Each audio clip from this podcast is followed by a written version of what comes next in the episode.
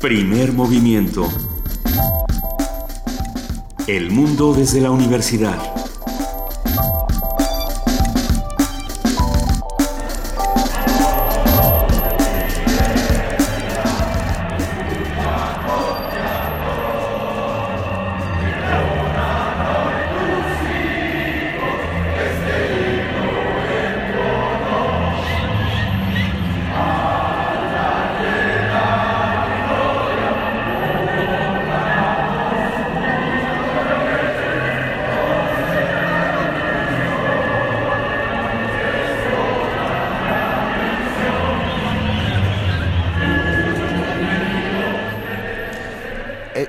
Esta postal sonora es de anoche en el estadio. Ay, en el Estadio Olímpico de Ciudad Universitaria. Melancólico martes en Sí, nos la envía Salvador Chávez. Es- Jugaron los Pumas contra el Independiente del Valle, en el equipo de Ecuador, y perdimos en penaltis, pero Pero Creo- se cantó el himno universitario. cantó. que fue lo Y además el partido fue muy bueno. La verdad es que jugaron muy bien. Queridos Benito Taibo, queridísima Juana Inés de ESA, muy buenos días, ¿cómo están? Estamos aquí en primer movimiento, melancólicos todavía, ¿o no tanto? Pues, eh, no, No importa, se jugó muy bien, eso es lo verdaderamente importante. no, bueno, y tantas otras cosas que se logran en esta universidad. Así es, es que Gol- se logran un montón de cosas importantes. Permítanme, permítanme insistir en que perder en, en penaltis es perder de manera honorable, no, no es una derrota trágica, es algo, ¿no? No, la mundo- cabina ¿No es dice que- honorable? Yo digo que sí, porque demuestra que, Se que amotinó la honorable. cabina como en Moby Dick. Es de una manera honorable, no lo fue. Co- ¿Cómo, lo vivieron los que nos están escuchando? Estamos en arroba movimiento, en el 55 36 43 39, en Facebook también. ¿Tú has visto las troyanas? Sí. Así más o ¿Ah, menos, sí? así lo vivieron. ¿Ah, Oigan, estamos en primer movimiento y están hablando Luisa Iglesias, Juana Inés Ah, sí, buenos días, ¿cómo están Y todos? yo, y yo soy sí. Ah, por si no lo sabían, siendo las 7 de la mañana con 8 minutos, les recordamos que a pesar de que ayer se instauró la contingencia ambiental fase 1 por haber llegado a, 100 a 151 puntos de ozono, por la noche dijeron que siempre no. Entonces, si usted piensa que hay contingencia, no la hay. Solamente no circulan los coches con engomado rojo, placas 3 y 4. Los azules que estaban eh, a punto de, de no circular, pueden circular. por Ya, si ya no me voy a. no me voy a quejar más, pero ¿No? ¿se han dado cuenta que al azul le toca toda toda la Sí, catástrofe? es al que más le toca, tienes razón. Digo, no es porque yo tenga placa cero y me la pase mal porque no circulo miércoles, viernes, sábado, y- pero siempre la contingencia cae en miércoles. Es para que platiques con los taxistas, Luisa. Es que sí, y pero siempre me encuentro al de Siempre te Jiménez Cacho. encuentras muchos taxistas muy extraños. Estás haciendo un estudio de campo sobre taxis. Bueno, yo disfruto mucho la charla en, en el, en el coche y disfruto mucho convencerlos de que escuchen primer movimiento por la mañana. Eh, tenemos muchísimas sorpresas el día de hoy. Pasaron muchas cosas el día de ayer. Fue un gran programa. Eh, lamento no haber estado eh, con ustedes, pero estuvo buenísimo. Así que el día de hoy vamos a arrancar nada más y nada menos que con nuestro miércoles de lectura. Vamos a hablar más sobre Galileo, vamos a platicar sobre libros de Galileo y regalaremos ejemplares donados por el Colegio Nacional. Así que quédense con nosotros. Los libros se ven bellísimos. En la participación de la Dirección General de Danza, la maestra Angélica Klen, su titular, conversa con Javier Torres, bailarín, maestro y coreógrafo mexicano que ha trabajado por más de 25 años en Europa y en estos últimos años ha montado algunos ballets en Helsinki y en Praga. Contaremos también con la participación de la Dirección General de Artes Visuales y del Museo Universitario de Arte Contemporáneo, el MUAC. Vamos a hablar con Luis Vargas Santiago, subdirector de programas públicos, que habla sobre la app de la exposición Anish Kapoor, Arqueología, Biología. Eh, vamos a ver si la podemos descargar desde ahora para platicar mejor con Luis Vargas Santiago. Está a punto de inaugurarse Anish Kapoor en el Museo Universitario de Arte Contemporáneo y por fuerita se ve muy espectacular, no hay que perdérsela. En nuestra nota nacional, la iniciativa para permitir los matrimonios entre personas del mismo sexo y las adopciones. Un comentario del doctor Héctor Salinas, coordinador del programa de estudios de disidencia sexual de la Universidad Autónoma de la Ciudad de México. En nuestra nota internacional, las elecciones en Austria, vamos a platicar con el doctor Alejandro Chanona Burguete. Él es doctor en ciencia política y maestro de estudios políticos europeos por la Universidad de Essex, Inglaterra. Hay que recordar que las elecciones en Austria se decidieron por el voto por correo. Es, es un caso bastante, bastante inédito.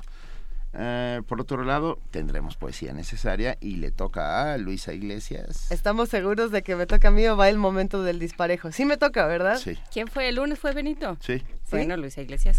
Ayer fui yo. ¿Están seguros de que no fui yo el lunes? Paso. Ahorita nos ponemos de acuerdo para el aire. Manden la nota ya. Imagínate si fuéramos cinco. En nuestra mesa del día. Si fuéramos cinco nos tocaría No. siempre el mismo día. Ah, fíjate, no, no pensé en esa. ¿verdad? en esa Imagínate que fuéramos variable. 17, a ver. Ah, A ver ahorita ahí. les digo, a mí me tocaría siempre el no circular los miércoles, como dice Mancera. Pero en la- en nuestra mesa del día, ¿para qué sirve aprender otro idioma? Vamos a platicar con la maestra Alma Rodríguez Lázaro, jefa del Departamento de Lingüística Aplicada del Centro de Enseñanza de Lenguas Extranjeras y coordinadora de un encuentro que vamos a platicar. Ella es licenciada en Psicología y maestra en Lingüística Aplicada por la UNAM. Para terminar la mañana de este primer movimiento, tendremos al doctor Jorge Enrique Linares, director del programa universitario de bioética, que nos habla sobre el informe sobre los transgénicos de plantas de la Academia de Ciencia de los Estados Unidos. Hasta aquí lo que va a pasar en primer movimiento. Quédense con nosotros de 7 a 10 de la mañana por el 860 de AM, el 96.1 de FM y www.radionam.unam.mx. Nos vamos con una nota. La UNAM participa en la creación de un observatorio de laicidad. Los investigadores universitarios analizarán a través de este mecanismo las complejas relaciones entre política, derechos culturales, libertad de creencias y conductas ciudadanas. Nuestro compañero Jorge Díaz preparó la siguiente información. Vamos a escucharla.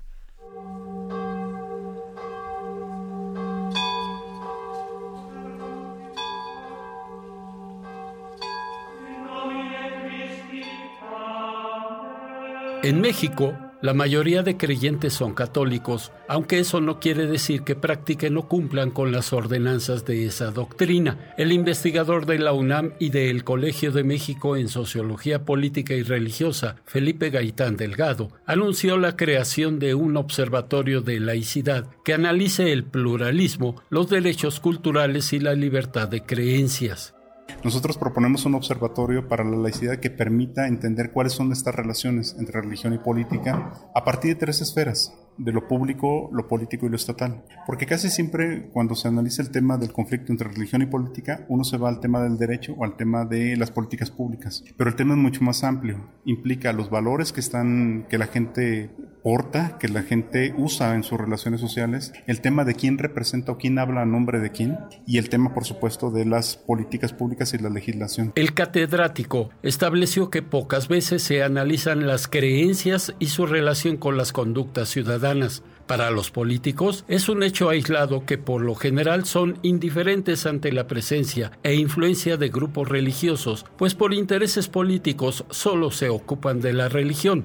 Otro elemento que confirma esta tendencia es la legislación de las asociaciones religiosas que permite registros por default, mientras otros se condicionan por hechos menores. En México la relación entre religión y política ha sido un tema de hace dos siglos, siglo XIX fue prácticamente el de nosotros. El problema es que desde la política y los políticos han querido resolverlo regulando solamente a través de normas o estableciendo políticas públicas, pero no han entendido cuáles son los procesos en los cuales se incluye, se representan a los ciudadanos y a los creyentes. Es decir, intenta como regular la vida social como si todo fuera a partir de una ley o de una política pública. Y dejan de lado toda la complejidad. Por eso surgen todos los conflictos.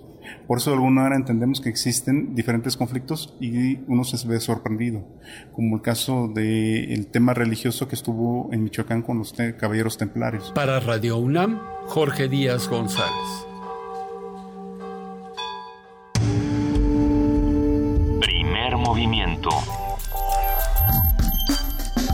Donde la raza habla.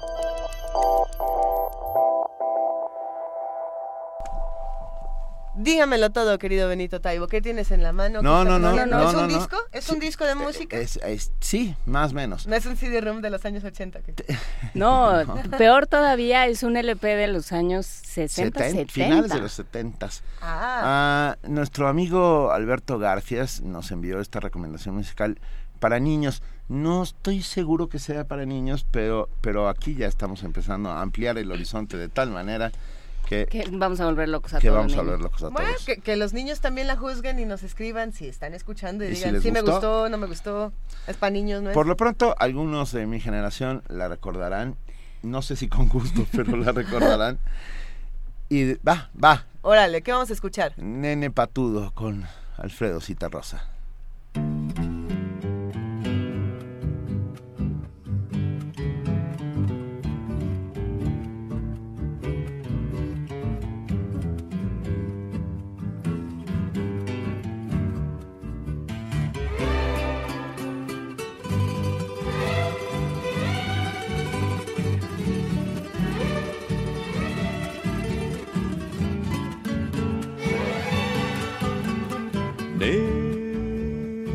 Nene patudo vino a nacer. Pronto habrá que darle de comer. Y carne blanca no va a querer. Nene patudo.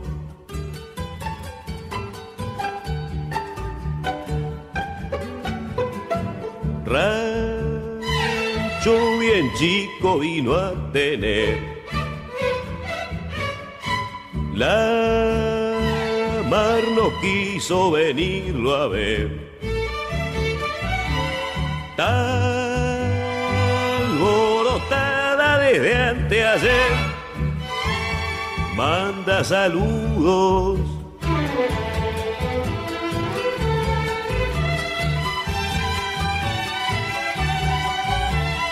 Mire la la mar,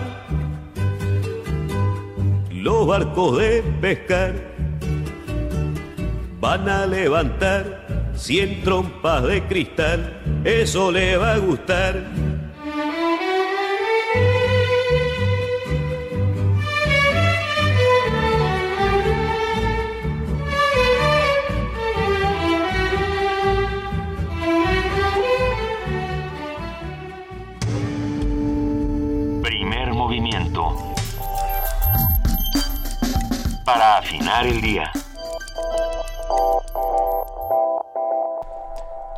717, ustedes decidirán si es para niños o no. No, Yo quería mucho al maestro Citarrosa. Cada vez que oigo su voz, ah, uh, el joven que vive dentro de mí sale ah, y levanta el puño. Y le duele su América Latina. Sí, por supuesto. Y, y oigan, ¿saben qué? Nos queremos quitar la espinita del partido de ayer y por lo tanto vamos a empezar dando regalos. Sobre todo unos que no trajimos nosotros, lo cual siempre es Pues una ventaja. quitarse la espinita gracias a una pinza ajena es maravilloso. A ver, ¿qué, te- qué vamos a regalar el día de hoy? Cuéntenos. Bueno, tenemos 10 libros de Galileo, su tiempo, su obra y su legado, un libro de Luis Felipe Rodríguez Jorge y Silvia Torres Castilleja, editado por el Colegio Nacional. Hemos hablado de Galileo montones de veces, hemos dis- incluso hemos llegado casi a, a la discusión acerca de este insigne personaje que cambió de muchas maneras la forma de ver el mundo. Sí, y lo que explica ese, ese libro, bueno, pues es evidentemente cuáles fueron los descubrimientos. Silvia. Torres es presidenta, si no, me, si no me equivoco todavía, es presidenta de la Sociedad Astronómica Internacional. Presidenta de la Unión Astronómica Así es. Internacional, afirmativo. Y la Luis Felipe Rodríguez, sé que es de Yucatán, más no sé. Investigador emérito del Instituto de Radioastronomía y Astrofísica de la UNAM en Morelia, Michoacán. Lo que me entusiasma muchísimo es que no solamente se habla de los descubrimientos conocidos, como lo platicábamos la semana pasada, si no me equivoco. Todo este asunto de las manchas solares, por ejemplo, y todas las ilustraciones que realizaba Galileo y todas las investigaciones desconocidas que también lo vuelven otro tipo de héroe, ¿no? Otro tipo de héroe de la ciencia. A mí Entonces, sigue siendo un héroe de muchísimas maneras. de Pero, muchas sí, maneras, su- exacto. sí, por supuesto. Pero bueno, tenemos 10. ¿Los damos vía Twitter? No, Vamos a dar 5 y 5. 5 por Facebook, 5 por Twitter. cinco, por favor. Por favor, por favor, pongan su nombre completo. Vania tiene en el- dentro de sí misma a un funcionario del registro civil. Que quiere a fuerza que ponga nombre, apellido paterno, apellido materno. Nombre de pila, apellido paterno y materno. Y no, pueden evitar el, hashtag, materno, ¿eh? A ver, el Gracias hashtag, Colegio Nacional. ¿Eh? Gracias Colegio Nacional. el- con el hashtag Gracias Colegio Nacional, 10 libros de Galileo, su tiempo, su obra y su legado, de Luis Felipe Rodríguez Jorge y Silvia Torres Castilleja. Gracias.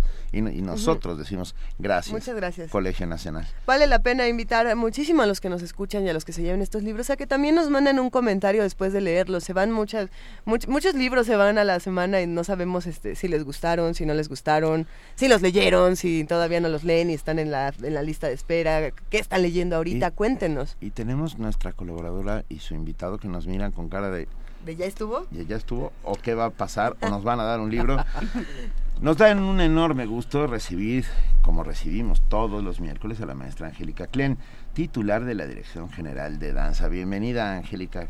Hola, buenos días, Benito. Buenos días. ¿Cómo están? no, pues contentos porque además regresa a la cabina de Radio UNAM de Primer Movimiento Javier Torres. Él es bailarín, coreógrafo, maestro, mexicano que ha trabajado por más de 25 años en distintos lugares de Europa y bueno, que en los últimos años ha montado algunos ballets en Helsinki y Praga, pero eso nos lo vas a contar. Y sobrevivió 25 años a la oscuridad de Finlandia. Eso es heroico, ¿verdad? bienvenido, bienvenido. La super vivencia, eso sí que fue increíble. Esto sí es bailar en la oscuridad. Fíjate que, que bueno, eh, un gusto eh, poder dar un espacio para que también los radioescuchas conozcan a personas que están haciendo un pues una representatividad de los mexicanos importante en el extranjero y bueno, Javier, como lo mencionó Benito, tiene ya muchísimos años en Europa y se me hizo muy importante que ahora vino con nosotros. Eh, concluimos este fin de semana la cuarta emisión del Movimiento Joven Talento Mexicano, que por cierto fue maravilloso el,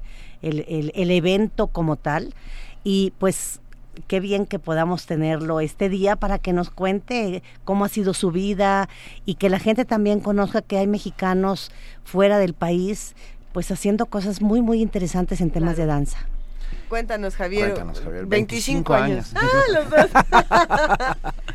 Pues eh, ha sido una experiencia maravillosa estar en Finlandia, aunque como estábamos platicando ahorita con Benito, sí no es algo fácil, sobre todo cuando uno deja de hacer lo que le toca en la vida, si está en el lugar que no es el más propicio, uno empieza a sufrir. Pero no puedo decir que Finlandia haya sido una cosa terrible en mi vida, al contrario, Finlandia me hizo crecer. Yo me fui de México a los 25 años más o menos, me dieron una beca para irme a Alemania una revista que se llamaba Ballet Internacional y gracias a ellos, ahora sí como diríamos aquí en México, crucé el charcote y, este, y estuve tres meses tomando cursos vía Pina Bausch, que era una de mis pasiones en aquella época. Yo era clásico, ¿eh? yo, yo, me hice aquí en la Escuela de, de, Ballet de México, la Escuela de Danza Clásica aquí en México. Y mi pasión al terminar, después de haber hecho mis estudios como bailarín y maestro, porque hice las dos carreras, decidí eh, irme a Europa por la oportunidad que me daban para buscar más una cuestión contemporánea que me picaba, ¿no? Y yo quería bailar, no había bailado, y ya era bastante grande. Entonces, este, la primera experiencia en Europa fue entrar por la Puerta de Oro, vi a los grandes, Giri Kilian, Pina Bausch, eh, Susanne Linke, todas las cosas que en ese momento eran muy fuertes y, que siguen, siendo, sí, ya son clásicos ahora, ¿no? En aquella época era todavía muy revolucionario, pero ya podemos decir, estamos a hablar de gente que es clásica en el mundo de la danza contemporánea. Para no hacer la historia muy larga, uh, alguien me dijo, me confrontó, me dijo, tú no estás bailando porque tienes miedo. Y definitivamente yo tenía pánico de bailar porque no creía en mí, simplemente no creía que tenía las capacidades. Y la reflexión, el comentario de aquel maestro me hizo, pues así como Galileo le hizo al mundo, eh, cambiar y decir, bueno, me lanzo o no. Y decidí lanzarme, entonces me lancé, empecé a buscar un trabajo con una mentalidad de lo voy a hacer, no ojalá y me agarren, sino lo voy a hacer. Y encontré este trabajo gracias a un coreógrafo que en aquella época era muy conocido, que se llama Jorma Wuotinen, que fue un alumno de Caroline Carlson en París. Y él es finlandés, acababa de formar una compañía en, Finlandia con gente de muy, muy alto nivel. Y yo fui y audicioné en un curso en Alemania. Él me dijo, mira, tienes talento, no estoy seguro, sobre todo porque venir a Finlandia pues no es lo más fácil, tú eres de México, como que le daba miedo, ¿no? Que a lo mejor el mexicanito llegaba y de repente a los tres días decía, no, pues yo con el este síndrome frío... del Jamaicón Villegas que le Ah, dicen, así, extraño ¿cuál es el chile serrano y se regresa. sí, exactamente. Y tuve gente que llegó, ¿eh? de hecho hubo un compañero que llegó a Finlandia después y no aguantó más que seis meses porque dijo, para mí esto es imposible. Finalmente me fui, eh, llegué a Finlandia, fue un periodo como de un mes de prueba y cuando vio que yo estaba verdaderamente aferrado a la idea de bailar y de trabajar en la compañía, a mí no me importaba, me acuerdo que la primera vez que bajó la temperatura a menos 20, yo me fui con mi traje de esquiar porque yo no tenía la menor idea de cómo vestirme. Entonces, cuando llegué al teatro, la gente se atacaba de la risa, pero se le salían las lágrimas porque yo iba con, con mi overol No podías entero. moverse, caso.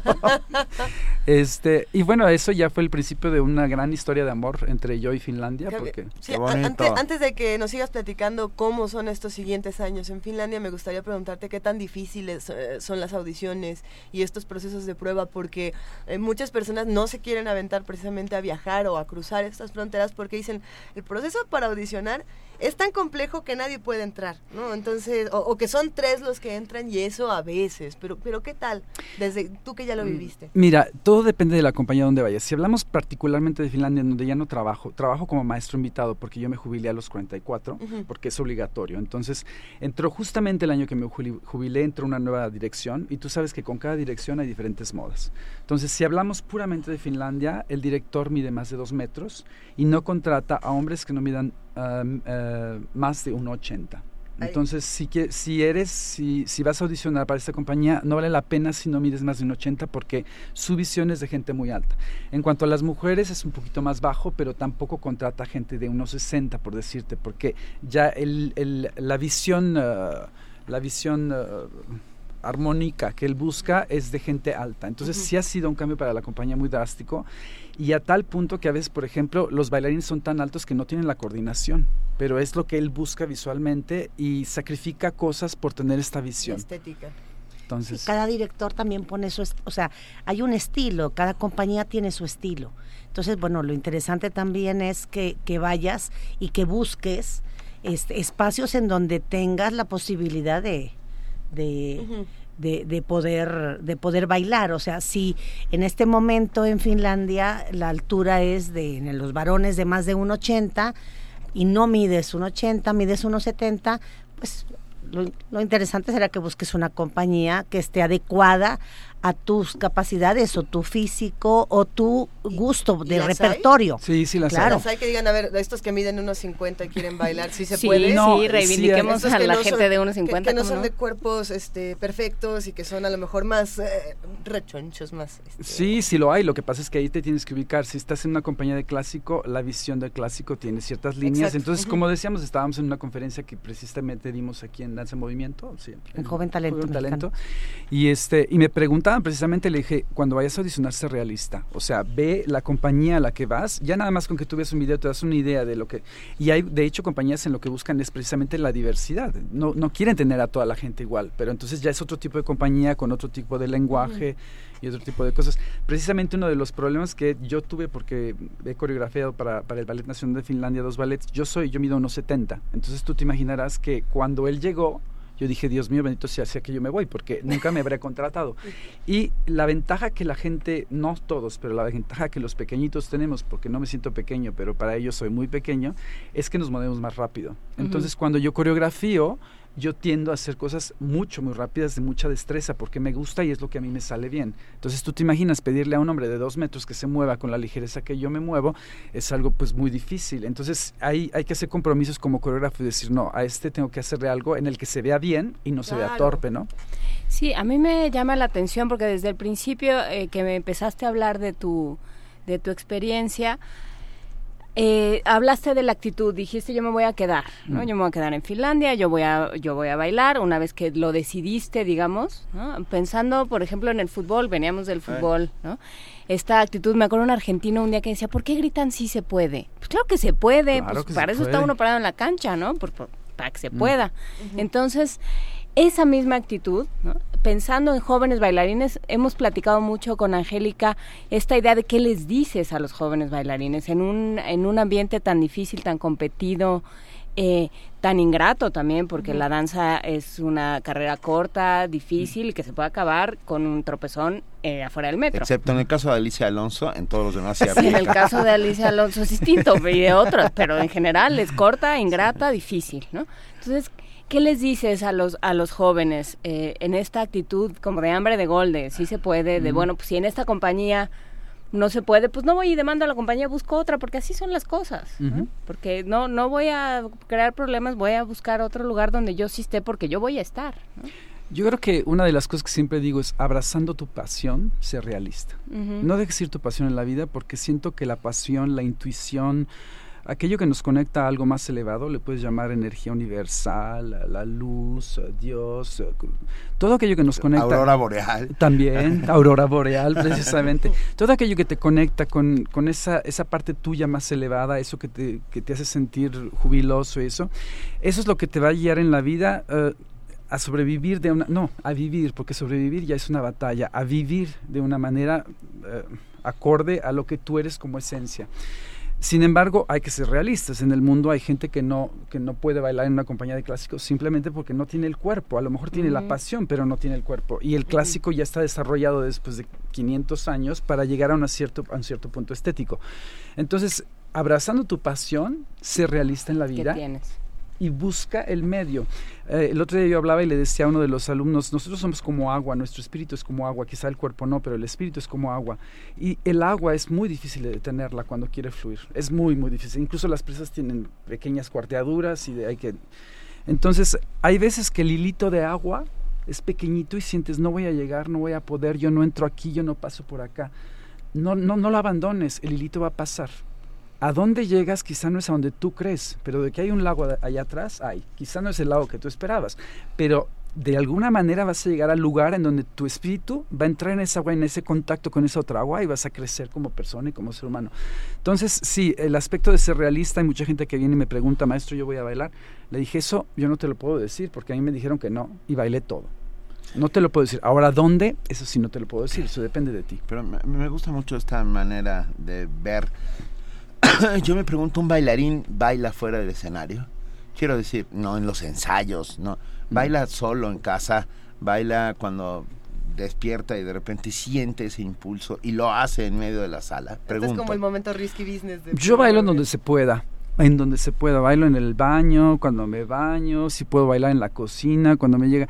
Y aquí creo que hay una pequeña diferencia. Yo creo que tú puedes ser un bailarín. O sea, la cuestión es, eres un bailarín no Me cree, Benito, A ver, no me cree. Walt Disney cerró las audiciones para Fantasía. Pero sí bailas, sí bailas con razón o sin ella. No hay manera de detenerte. Ah, bueno, bailo porque... Eh, porque el ritmo de alguna manera está claro, dentro de todos, Claro, eso es exactamente, y a eso es lo que vamos. Este, una cosa es ser bailarín profesional, en donde tu carrera es ganar tu vida de eso y otra cosa es ser bailarín. Y yo creo que hay muchos bailarines profesionales que no necesariamente son tan bailarines como otros que no son profesionales.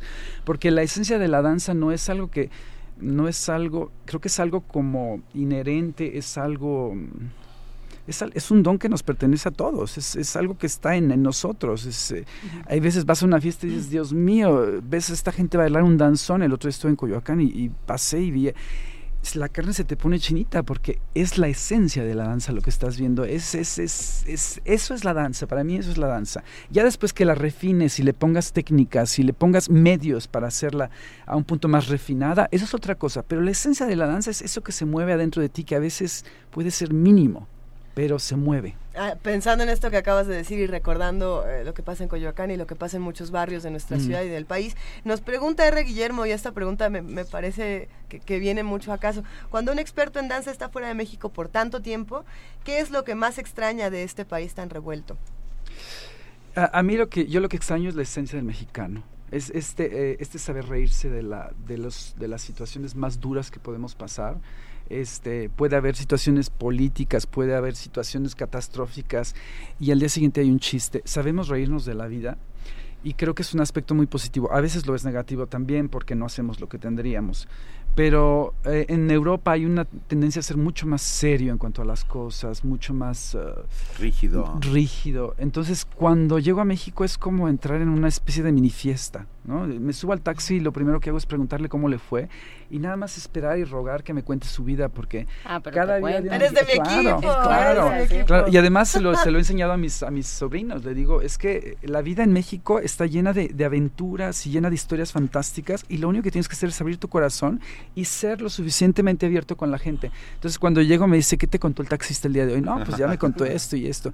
Y eso siento que es algo, no se da en Europa. Es más difícil. ya en Francia es un poco más fácil porque hay mucho inmigrante del norte de, África y tienen más a hablar, a ser más dicharacheros, como diríamos nosotros. Pero en México sí esta cuestión del humano es... ¿Y los estudiantes cómo son? ¿Con qué te has topado en, en Europa y en México? Fíjate que es curioso porque hay cierto paralelismo en cuanto al estudiante de danza en México y, en, y en, en, Europa. Creo que viene ya de una especie de escuela, sobre todo porque yo doy clases en clásico, ¿no? Y, y, yo precisamente hablaba ahí con los alumnos, les decía, desafortunadamente en nuestra escuela, en la enseñanza que tenemos, nos entrenan un poquito a mantenernos como, como niños, desde que somos niños hasta que terminamos de bailar, porque siempre tenemos un entrenador que nos está diciendo esto no, esto sí, uh, súbele el hombro, va, apúntale el pie y no sé qué. Y desafortunadamente muchas veces nos quedamos en eso, el maestro da y da y da y el alumno toma y toma y toma. Y yo siento que esto no es una cosa que pasa en México, pasa en todos lados porque la educación de la danza clásica en, por muchos siglos ha sido así, ¿no? Un poco como el tirano que yo te digo lo que haces y tú te mueves como yo debo. Y yo no creo que sea la, la, la actualidad de, de, de, la danza, que deba ser. Yo creo que debemos de cambiar eso. ¿Qué puede uno eh, aprender de los alumnos? Uf, si tú les das un poquito, un poquito de espacio, aprendes la mitad. El problema es que si los alumnos ya están bloqueados desde que son niños, para que se abran. Entonces, a veces yo entro al salón y digo, ¿cómo están? Y nadie responde. Les dije, ¿cómo están? Entonces ya uno dice, pues bien, maestro. Y esto pasa en todos lados, ¿eh? O sea, no es aquí en México. Esos, esos son los paralelismos que veo en la. ¿Y tiene que ver con la, con la danza clásica o pasa en otras disciplinas? O sea, pasa en otros tipos de danza. No, definitivamente yo lo veo en la danza clásica porque en la danza contemporánea la búsqueda es mucho más interna desde un principio. En la danza clásica nos, nos, nos enfocamos mucho más a la cuestión eh, lineal, a la, a la cuestión sí. de cómo se ve. Y yo siento que en la danza, en las ciertas danzas eh, contemporáneas, porque hay ciertas técnicas que son hasta cierto punto igual de rígidas que la danza clásica, uh -huh. eh, pero el problema es que nosotros al concentrarnos en la forma, dejamos de buscar esta cuestión interna y la buscamos al final. No es que no la busquemos, ¿eh? no, no estoy diciendo eso, creo que la buscamos, pero a veces la dejamos como demasiado tarde en el proceso de educación, tendría que estar desde el principio, ¿no? Cuando perdón, cuando hablaste de la tiranía del maestro, mm. lo primero que pasó por mi cabeza fue aquel cuadro maravilloso de Edgar Degas, uh -huh. ah, en el que el maestro, un hombre de cabellera blanca, está con un, un bastón, con, con el bastón con el que mm. se marca el ritmo, mm. pero con el que también puedes Ah, Darle un sí bastonazo a las bailarinas. ¿eh? sí se solía hacer eso. Lo que pasa es que ahora ya por procesos legales nos demandan. ¿sí? Y yo no jamás haría eso. Digo, no es mi filosofía de educación para nada. Llevo 10 años en la, en la investigación de cómo hacer eh, la, la, la, pedagogía. La, forma, la pedagogía y la formación de los bailarines clásicos de una manera no mejor eh, no más saludable mentalmente, pero también físicamente. He trabajado en Alemania con una doctora eh, en un simposio de danza y medicina que trabajamos por 15 años ya, y cada año se trata un tema sobre la columna vertebral, el, el, trabajo de la cadera. Cada año hay algo, hay especialistas, nos reunimos, es un, un simposio bastante grande.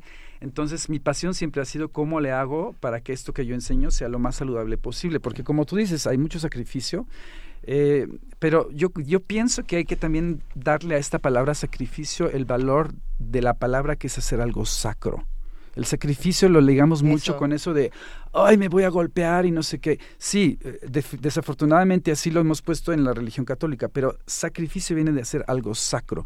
Y para nosotros bailar es algo sacro, por lo tanto estamos dispuestos a dar muchísimo. Y, y en cualquier eh, oficio. Es sagrado, es que qué bonito lo que estás diciendo. Sí. Es que en cualquier oficio, en o sea, lo que pasa es que en la danza, como hemos visto tanta, tantas películas y estamos tan acostumbrados, lo mm. hemos visto en Nega y tal, estamos muy acostumbrados a que sí, ¿no? Se sufre. Mm. Sí, bueno, Black pero, Swan de, nos dejó traumados para siempre. No, y, y, porque tú eres sí, muy pero no le crean, no, no, digo, no le crean. No, no, ya es, es se va, se va, digo, Black Swan es una, una, ficción, entonces tiene, tiene un costado. Definitivamente hay, hay cosas de abuso, hay muchos casos en la, en la que, precisamente por lo que digo, la educación Tú, tú, te quedas como niño y cuando te toca de repente volverte eh, director de una compañía, eres un niño tirano porque es lo que aprendiste a hacer. Entonces, cuando ya no tienes nadie que te diga lo que hacer, de repente haces ¡ah! y te vuelves un adolescente y dices, ahora tú vas a hacer lo que yo digo, porque no crecimos como adultos. Sí lo hay, pero sí siento que hay un cambio uh, ya más consciente en, en, en, el trabajo de compañía, en el trabajo del maestro. Es muy lento, porque es un proceso, todos los cambios, sobre todo un cambio que estamos hablando de un sistema de educación que lleva siglos, literalmente. Entonces, hacer un cambio para una cuestión mental más saludable y física también, no es fácil. Todavía hay mucha ignorancia en los maestros, desafortunadamente, no en México, sino en todos sí. lados, sobre cuestiones anatómicas básicas, básicas, que tú dices, ¿cómo es posible que sigan pidiendo ciertas cosas? No es, digo, no es, no es el pecado de México, es digamos que un pecado de, todo el mundo en general, pero ahí vamos. Yo siento que hay apertura, eh, por ejemplo, el, hecho de que la UNAM haga, ya, ya nada más desde el punto de vista de este encuentro de... Joven talento mexicano.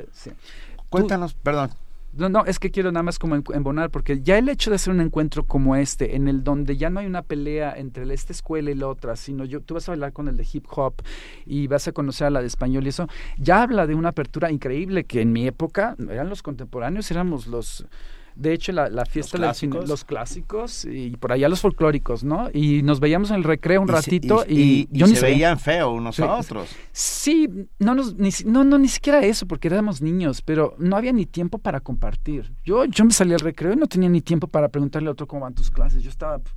Y como mi mundo era el clásico, pues yo regresaba a mi mundo de clásico y no es que los viera feo, de hecho me he encontrado gente que digo, ah, yo estudié en la misma escuela, ni siquiera los conocía. ¿Cuál es el ballet clásico que más te gusta? Ese que con el que cierras los ojos y sueñas.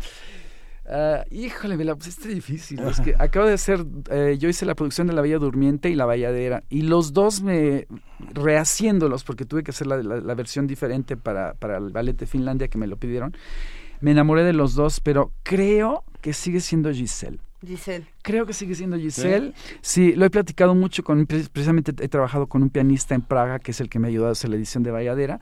Y me dice, es curioso porque a mí la música de Giselle, yo le decía, a mí la música de Giselle me conmueve. Y la música de Giselle es una música que las orquestas odian porque es de una calidad, pero baja, baja, baja. Y el, el director de orquesta me dice, pues es un error porque quizá la, la calidad no es una cosa extrema, pero funciona perfecto para el tema. Y es cierto, hay temas de Giselle que las oyes y dices, es que no pudo haber mejor música para expresar eso que ya tiene que decir, es así como... Vamos a buscar un video para compartirlo en nuestras redes sociales y también nos digan qué opinan de, de Giselle, a mí me parece que es fenomenal. Sí, si encuentran algo con Sylvie Guillem...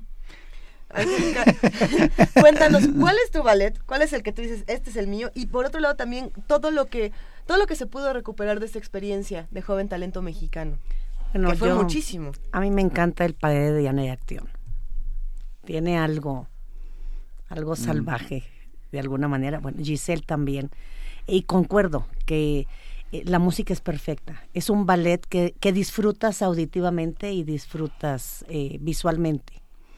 Pues mira, realmente eh, Joven Talento Mexicano creo que es un proyecto muy valioso, por lo que comentaba también Javier, que eh, hay una diversidad de géneros dentro del, del, mismo, del mismo espacio. Puedes ver danza clásica, danza contemporánea, eh, teníamos gente de tap, gente de hip hop, gente de flamenco, gente de danza española, teníamos gente de jazz. Eh, de, de alguna manera, ya no hay barreras. Creo que es, es, un, es un espacio en el que aparte las, las clases estuvieron abarrotadas. Eh, con, con, maestros estupendos, entre ellos, por supuesto, Javier, eh, el maestro Claudio Muñoz, que vino a Estados Unidos, eh, se fue encantado. Todos se fueron felices porque es un momento para compartir y aprender. De, entonces no hay no hay yo soy mejor tú eres mi clásico es es para este no todos unos bailaban clásico, tomaban la clase de teatro musical, eh, había, había como, como una, una hermandad y una visión específica de, de bailar. Mm. Qué bonito. De bailar. Entonces, este, creo que es, es un proyecto, al final fue muy emotiva la función, eh, las dos funciones, pero en especial la del domingo, porque tener a Alan Starr y a Gladiola Orozco, en el escenario con estas nuevas generaciones, pues bueno, era una energía y una luz impresionante lo que brillaba en, el foro. Y, de alguna manera eh, los maestros que vienen y que están en contacto, tuvimos una charla muy bella el, el viernes, precisamente hablando sobre la danza de hoy y cuáles son las realidades y los retos a los que nos enfrentamos y a los retos y a las realidades que se han enfrentado, en este caso que está Virache Anza de España, Claudio Muñoz de Estados Unidos y Javier Torres, que pues, 25 años vivió en Finlandia, pero ahora está en Francia, y que de alguna manera eh, compartieron muchísimo con los chicos. Eh, y los muchachos no ven, por ejemplo, en este caso, de, de, que para nosotros era muy importante que estuviera Javier con una carrera importante en el extranjero, pues los, los jóvenes que están, eh, eh, que estuvieron, que tuvieron contacto con él, ven que se puede, punto. Que se puede y que eh, finalmente a mí me gustaría también un poco que Javier hablara de esta faceta como coreógrafo, porque entrar al mundo de la coreografía en compañías en las que él ha podido trabajar o trabajar como maestro en, en, compañías de grandes ligas en Europa, no es cosa sencilla. Y finalmente, como decía él, pues bueno, pero como el mexicano, o sea, pues en, no, ubican a veces que es que en México no, no hay nivel de danza. Y eso es falso, ¿no? Yo creo que yo creo que precisamente una de las cosas que tenemos que quitarnos cuando salimos de México es esta cuestión de que el mexicano o yo oh, pero soy mexicano. No, y soy mexicano. Sí, sí, sí. Y soy mexicano. Yo tengo mi capacidad, yo me desarrollo. Hay que trabajar, creo que lo número uno es trabajar. Este, para lograr lo que queremos hacer, pero definitivamente no es, pero soy mexicano y soy mexicano, ¿no? Eso es muy diferente. ¿Cómo, cómo, cómo lograste eh, en, entrar? Eh, Javier es una persona muy creativa, ¿Y cómo, cómo lograste entrar a esta parte creativa con dos, dos, dos producciones grandes del, del repertorio tradicional como son La Valladera y, la Bella Durmiente y por otra parte hacer una producción de, eh, de tu autoría totalmente mm. con La Bella y la Bestia. Bueno, el, mi proceso de coreografía es muy largo porque desde que me fui de México yo ya hacía coreografía, y ya había hecho, comenzado a hacer coreografía. Después, durante 10 años tuve una compañía en Finlandia que se llamaba la, Compañía de Danza de Javier Torres. De hecho, vine de giras a México en aquella época tuvimos dos giras aquí, estuvimos invitados al Centro Nacional de las Artes, fuimos a Guanajuato. Este, después de un rato yo me dedicaba más que nada a una cosa contemporánea neoclásico, digamos, si lo tengo que catalogar, porque cada producción me salía un poco diferente, cosa que tampoco era fácil, porque la gente siempre espera que tengas una línea y poder comprarte. Para poder comprarte y hacer el marketing tienes que tener una línea. Y a mí eso de las líneas, a veces como que me pica un poco, entonces yo decía, esto ya lo hice, quiero probar otra cosa. Después de un rato dije, yo no, no estoy llegando, yo creo que ya andaba yo por los finales de los 30, dije, no estoy llegando a donde yo quiero llegar en coreografía porque me estoy autocopiando y para mí la falta de honestidad en, el trabajo, para mí, ¿eh? porque no, es, no, es una no estoy juzgando, hay otra gente que al contrario, de la repetición hace una obra de arte. En mi caso, la repetición no me interesaba y decidí dejar de, trabajar en mi compañía y la cerré. Y como a los tres años, como cuando ya me estaba yo necesitaba yo crear algo, me, algo me faltaba, se me ocurrió que en la compañía, que era el Ballet Nacional de Finlandia, no teníamos una buena bella durmiente. Y yo acababa de tomar un curso de dirección de teatro en Londres y dije, yo estoy listo para reestructurar la Bella Durmiente, retrabajar todo lo que es la dramaturgia de la Bella Durmiente, que es muy débil, porque es un ballet originalmente de casi cuatro horas, en la que hay personajes que salen y salen y salen sin ligarse unos con los otros, y que ya no es actual. En nuestros días, una Bella Durmiente así, el público ya no aguanta, ¿no? No estamos ya entrenados para sentarnos cuatro horas, vivimos de otra manera, somos mucho más rápidos. Entonces, como prácticamente chiste, fui y le dije a mi directora, yo le puedo hacer una Bella Durmiente, usted eh, va a invertir en un proyecto que creo que ya es bueno porque es Bella Durmiente de Tchaikovsky y yo creo que el proyecto que tengo es muy interesante porque lo voy a hacer mucho más accesible para públicos más jóvenes sin quitarle la parte tradicional. Entonces fue lo que hice, así empezó y para mi sorpresa, porque digo, lo hice con mucha seriedad, trabajé dos años en la producción. El, el, proyecto fue un éxito, pero rotundo, rotundo, rotundo. Y de ahí una cosa se ligó a la otra. Praga me compró la misma producción. Y al, al año de eso, a los dos años de eso, eh, se me ocurrió, dije, bueno, voy a probar un ballet que sea mío. Eh, y dije, voy a hacer La Bella y la Bestia porque me parece que la historia es esa cuestión de la transformación para ser mejores, porque esa es la, base de, La Bella y la Bestia, la transformación de él, de bestia a hombre, y de ella, de niña a mujer, me parece algo maravilloso.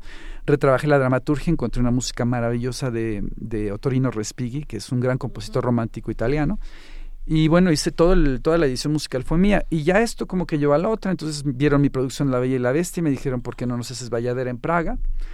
¿Hay, ¿Hay videos de todo esto? Sí, en, bueno, en YouTube no, porque no hay, no es legal, pero sí hay, sí hay algunos, sí. tendría yo que hacer alguna una pequeña edición porque es cuestión de orquesta. La orquesta no da permisos. Qué maravilla. Ah, yo, perdón, pero creo que el mejor elogio que puedo hacer en este momento es que si yo alguna vez hubiera me hubiera dedicado a la danza, me hubiera encantado tener un maestro como tú. De verdad, la pasión, la pasión que desbordas y la, y la Oye, todavía no es tarde. No, sí, sí todavía no es tarde y me voy de aquí a dos semanas. Entonces, cuando tú quieras, nos vemos. mejor te volvemos a traer. Te volvemos a traer y a invitar, porque de verdad ha sido, ha sido una conversación deliciosa, inteligente, ah, y que nos aclara un montón de cosas. Yo Eh, creo que la, la fortuna que tenemos de poder tener conversaciones como esta se abre gracias a Danza UNAM. Muchísimas gracias, Así es, Angélica. Angélica Laverde, como Klenk. siempre. Sin Gracias estos por encuentros, Javier. Y de, de verdad ha sido una... Las redes sociales están llenas de gente que te felicita y que te abraza y que te agradece Gracias, eh, lo que has hecho. De verdad, muchísimas gracias a los dos. Fue Un gusto y bueno, como siempre terminamos, la danza es un derecho, de, todos, y qué bien que tengamos mexicanos haciendo cosas maravillosas en el extranjero.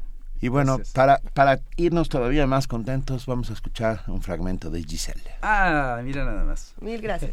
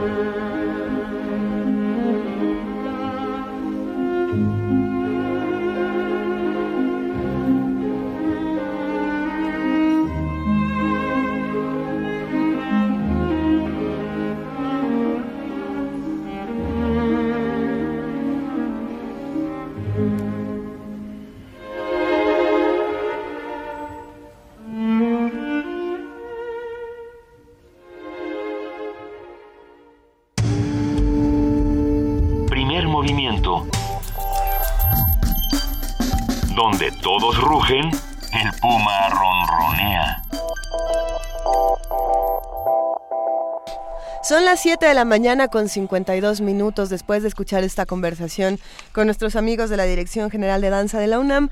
Nos vamos a una nota, pero antes, antes de esta nota tenemos algo muy especial para ustedes. Como sabemos que, que son los radioescuchas más cariñosos y más entrañables y siempre nos mandan todos sus comentarios buenos, malos y demás, hoy hay caja mágica. ¿Qué Oye, les parece? Y eh, además traje tres bolsas. Trajiste, sí, tenemos. Gracias, Benito. Ya se nos, ha, eh, se nos han ido acumulando los libros en la caja mágica, así es que ya nos urge que vengan por ellos. A ver, ¿de qué, ¿de qué van estas bolsas? ¿Qué hay en las, ¿qué Hay hay en las bolsas mágicas? Hay de todo, hay novela, hay poesía, hay de todo, de todo, de todo, en serio. Previamente en De la caja mágica todos. yo vi que había muchísimas cosas de distintas partes de la UNAM, de distintos editoriales. Hay de todo. Y ahora con estas bolsas se va a poner aún mejor. Sí. Al primero que nos llame al 55 36 43 39 y nos diga, a los tres, vamos a dar tres cajas mágicas. A los Gracias, tres- producción. Gracias, producción. A los tres primeros que nos llamen al 55 36 43 39 y nos digan con quién acabamos de hablar. ¿Así? Sí. Que nos digan el nombre. ¿Así vas a dar la caja mágica? Ok, más complicado. Que nos digan el segundo apellido. No. ¿Verdad? No, no, no. ¿Qué tal que nos digan qué significa la palabra ordalía?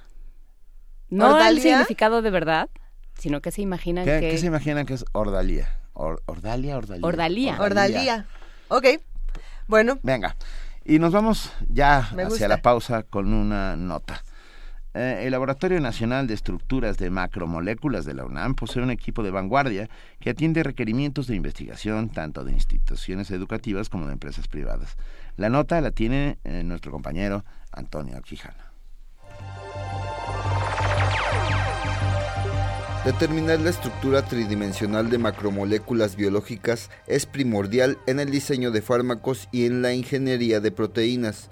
En el Instituto de Química de la UNAM se encuentra una de las dos unidades del Laboratorio Nacional de Estructuras de Macromoléculas, única en su tipo, pues utiliza técnicas como la difracción de rayos X que permiten conocer detalladamente la estructura. Habla la doctora Adela Rodríguez, responsable del laboratorio. Se trata de conocer cuál es la estabilidad de una proteína, cómo se puede mejorar, cómo se puede diseñar una de mejor, con mejores propiedades o mejor actividad. Entonces siempre les interesa conocer la estructura tridimensional y es una colaboración muy cercana que tenemos con varios grupos en la Facultad de Medicina. Entonces son muchos proyectos. Cada investigador tiene un proyecto, tiene un alumno en específico. Por ejemplo, tenemos proyectos con la Facultad de Medicina, con el Instituto de Biotecnología. Entonces son proyectos de ellos, de los investigadores de esas entidades que vienen a, tratar de obtener esa información.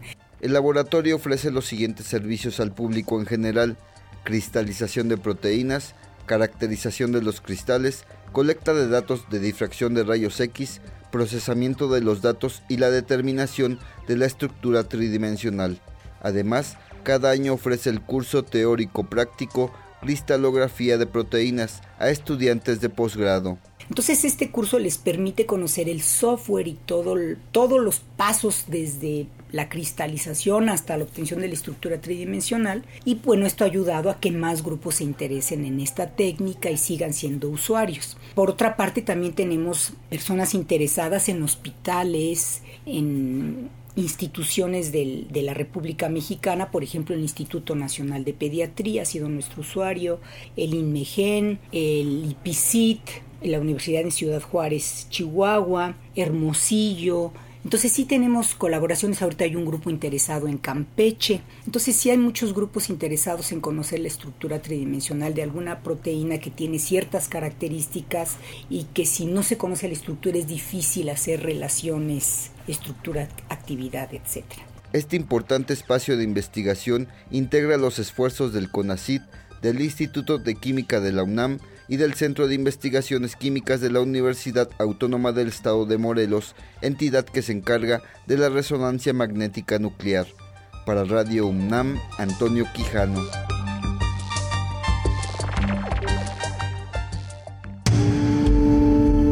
Primer movimiento. Donde la raza habla. Ya llegué, ma. Hijo, ¿cómo te fue en el MUAC? Bien, siempre te deja algo. Oye, y... ¡Ah! ¿Qué pasó, ma? ¿Qué pasó? Es que tienes, tienes el ojo cuadrado. Ay, ma, nada te parece. Nadie sale como entró. Museo Universitario Arte Contemporáneo. MUAC. Te dejará con el ojo cuadrado. UNAM. Soy Raúl y vivo en Pueblo Quieto, población 500 habitantes. El día de la elección, quién sabe cómo, pero terminamos siendo 723 habitantes. Se castiga hasta con 7 años a quien por sí o a través de tercero solicite, promueva, traslade, subsidie, gestione, contrate servicios o bienes para que una o más personas proporcionen documentos o información falsa al Registro Federal de Electores, Padrón Electoral o Listado de Electores. Ayúdanos a prevenir y perseguir los delitos electorales. Nosotros nos encargaremos de hacer cumplir la ley. FEPADE, Procuraduría General de la República. Esta es la Ciudad de México. No es una ciudad cualquiera, aunque aquí cualquiera la detiene con una marcha. Cualquiera puede adueñarse de una calle, de un lugar o puesto político. Aquí cualquier día te asaltan o dejas de circular. Nos tratan como a cualquiera. A menos de que vayas a votar este 5 de junio y regulemos las marchas. Recortemos a los diputados y quitemos a los gobernantes que no sirven. O a lo mejor, así te gusta la ciudad y no vas a votar. Pero en el PAN estamos seguros que contigo lo haremos mejor. Habla Damián Alcázar, candidato a la Asamblea Constituyente de la Ciudad de México. Se va a redactar una nueva constitución para la Ciudad de México. Los políticos de siempre se reservaron, se agandallaron el 40% de los constituyentes para imponer sus intereses. Pero con el 60% de los elegidos por los ciudadanos, protegeremos los derechos de la gente. Morena demandará Internet gratuito, salud, educación, cultura y agua para todos, revocación de mandato y el fin de negocios sucios. Este 5 de junio vota por Morena, la esperanza de México.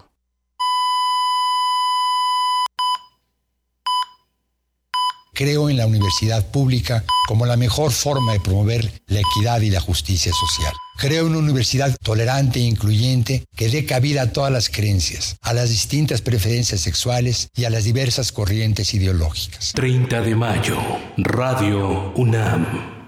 Con movimiento naranja, hoy no circulan traidores, de aquí ya no pasa. Que no contaminen tu constitución. Dile que no al tranza, ya no circula, aquí su coche no avanza. Al traidor, que no contaminen tu constitución. Con movimiento naranja, hoy no circulan corruptos pasados de lanza. Con movimiento naranja, hoy no circulan traidores, de aquí ya no pasan. Este 5 de junio, vota Movimiento Ciudadano. Que exista un verdadero cambio en nuestra ciudad, es necesario que escuchemos a los que viven en ella. Si pensamos unidos en lo que realmente necesitamos para mejorar, vamos a lograrlo. Esta es nuestra ciudad y debemos trabajar de la mano para que todos podamos disfrutar de ella. Todos somos parte de este gran cambio.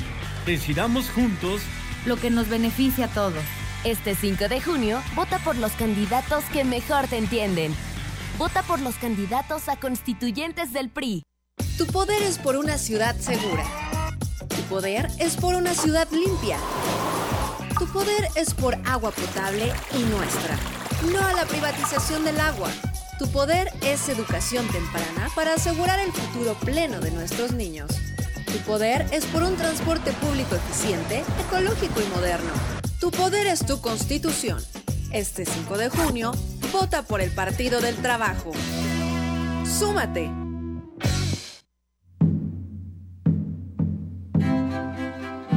Un soldado que por amor cuida la calle de la mujer que ama. Y entonces llega un estudiante que dice ser hechicero. Pero ella no se calla y busca un remedio para no hablar tanto. Pero ella se va a casar con un capellán. Él es un vividor y habla todavía más que ella. Y decide correrlos a todos a punta de lanza.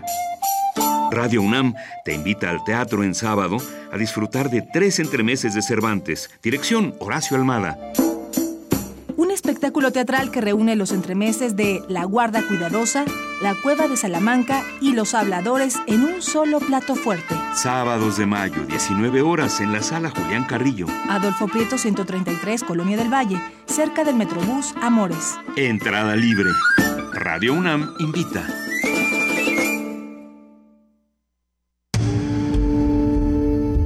Primer movimiento Información azul y oro.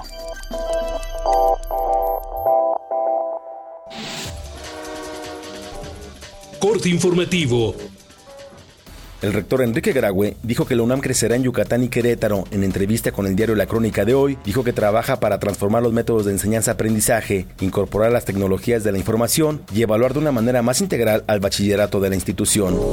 La UNAM y el Instituto Nacional Electoral firmaron un convenio de colaboración. Las instituciones realizarán auditorías en materia de tecnologías de información y comunicación a los programas de resultados electorales preliminares de la Ciudad de México y el Estado de Sinaloa. Esto durante los comicios de junio próximo.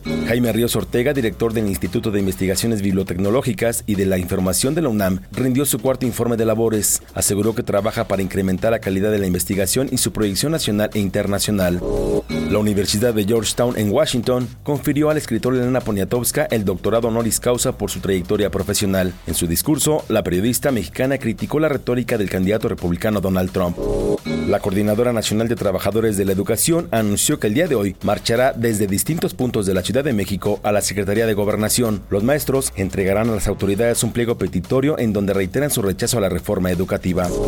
Al respecto, Miguel Ángel Osorio Chong, secretario de Gobernación, aseguró que el gobierno federal tendrá mano firme pero no dura frente a la CENTE. El funcionario advirtió que no permitirá que haya enfrentamientos o altercados durante las movilizaciones. No vamos a dar marcha atrás, están en su derecho de manifestarse, eh, siempre y cuando lo hagan eh, con respeto a los derechos de los demás. Es eh, muy importante este mensaje. No vamos a permitir que generen eh, conflicto, enfrentamientos. No se lo merece Guerrero ni otros ciudadanos en otros estados de la República.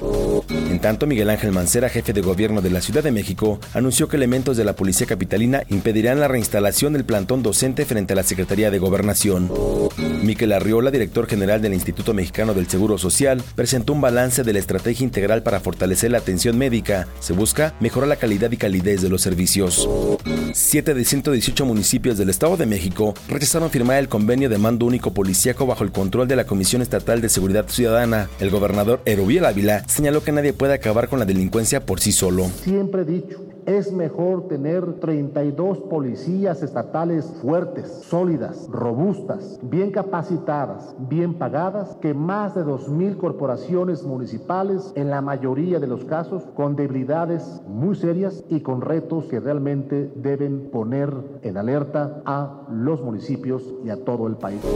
El Consejo General Consultivo del Instituto Politécnico Nacional aprobó por unanimidad un punto de acuerdo para que la comisión especial de este órgano acuda a dialogar con la comunidad de tres de las vocacionales que aún están en paro. Habla Enrique Fernández Fashnat, director general de esta casa de estudios. Son una de las grandes fortalezas del IPN. En ellos miles de jóvenes se forman a nivel de bachillerato y como técnicos profesionales con alta calidad y con sentido social.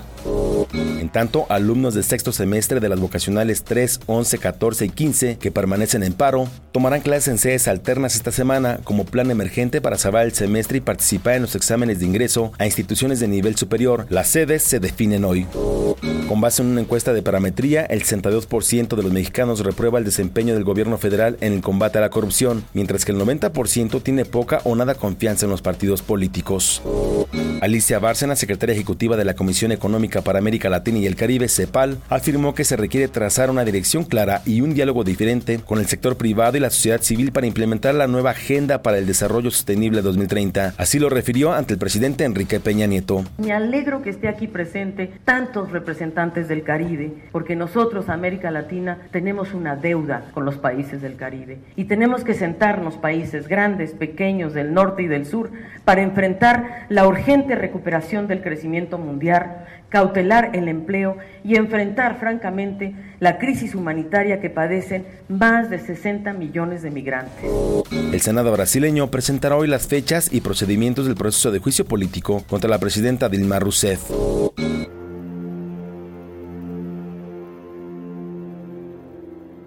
Hoy se cumplen 91 años del nacimiento de la narradora mexicana Rosario Castellanos. Es considerada la poeta más importante del siglo XX. Entre sus obras destacan Balún Canán y Oficio de Tinieblas. Hasta aquí el reporte. En Nora más información. Primer movimiento. Donde todos rugen, el puma ronronea. Son las 8 de la mañana con 7 minutos. Vamos calentando nuestra nota nacional con una nota, una nota que nos prepara nuestra compañera Cristina Godínez. La propuesta gubernamental para reconocer las uniones igualitarias fue recibida con beneplácito por la comunidad lésbico, gay, bisexual, transgénero, transvesti e intersexual. Para algunos académicos, la iniciativa constituye un avance en los temas de género, sexualidad y diversidad sexual. Y como les decíamos, nuestra compañera Cristina Godínez nos tiene los detalles. En México, la discriminación es una constante, sobre todo en ciertos grupos de la población, en especial los estigmatizados, como aquellos que tienen preferencias sexuales distintas a la heterosexual. El rechazo se presenta lo mismo en el ámbito familiar, escolar o social. Además de sufrir agresiones verbales y físicas, los integrantes de la comunidad LGBTI también son víctimas de crímenes de odio. De acuerdo con la organización Letra S, en las dos últimas décadas, más de 1.300 homosexuales fueron asesinados en nuestro país por esta causa. Datos del Centro Nacional para la Prevención y el Control del VIH-Sida revelan que, por temor a la exclusión, el 90% de este sector de la población oculta su preferencia sexual. Habla la doctora Tania Esmeralda Rocha Sánchez, investigadora de la Facultad de Psicología de la UNAM. Todo este conjunto de prejuicios y de rechazo y discriminación que hay se materializa también en prácticas, justo como es el aspecto legal, como pueden ser las limitaciones en términos de los derechos, de derechos básicos, como puede ser la salud, la posibilidad de adoptar. Y creo que eso refleja que hay una gran dificultad, o sea que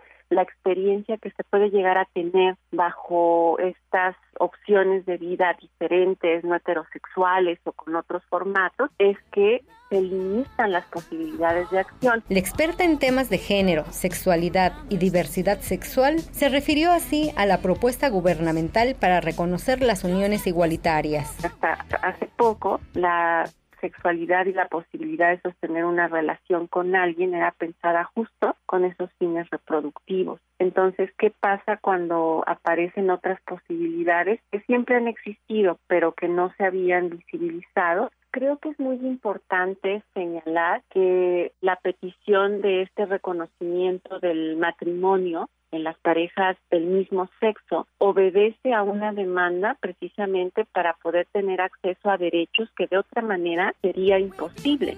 Después del anuncio gubernamental, los congresos de Morelos y de Michoacán aprobaron el matrimonio igualitario, Así se unen a la Ciudad de México, Coahuila, Quintana Roo y Nayarit, donde está permitido. De ahí que el envío de dos iniciativas presidenciales al Congreso de la Unión, una para modificar el artículo cuarto constitucional y establecer como derecho humano el matrimonio igualitario, y otra para modificar el Código Civil Federal para que este último se realice sin ninguna discriminación, son vistas como un avance en el tema. Para Radio UNAM, Cristina Godínez. Primer movimiento. La vida en otro sentido.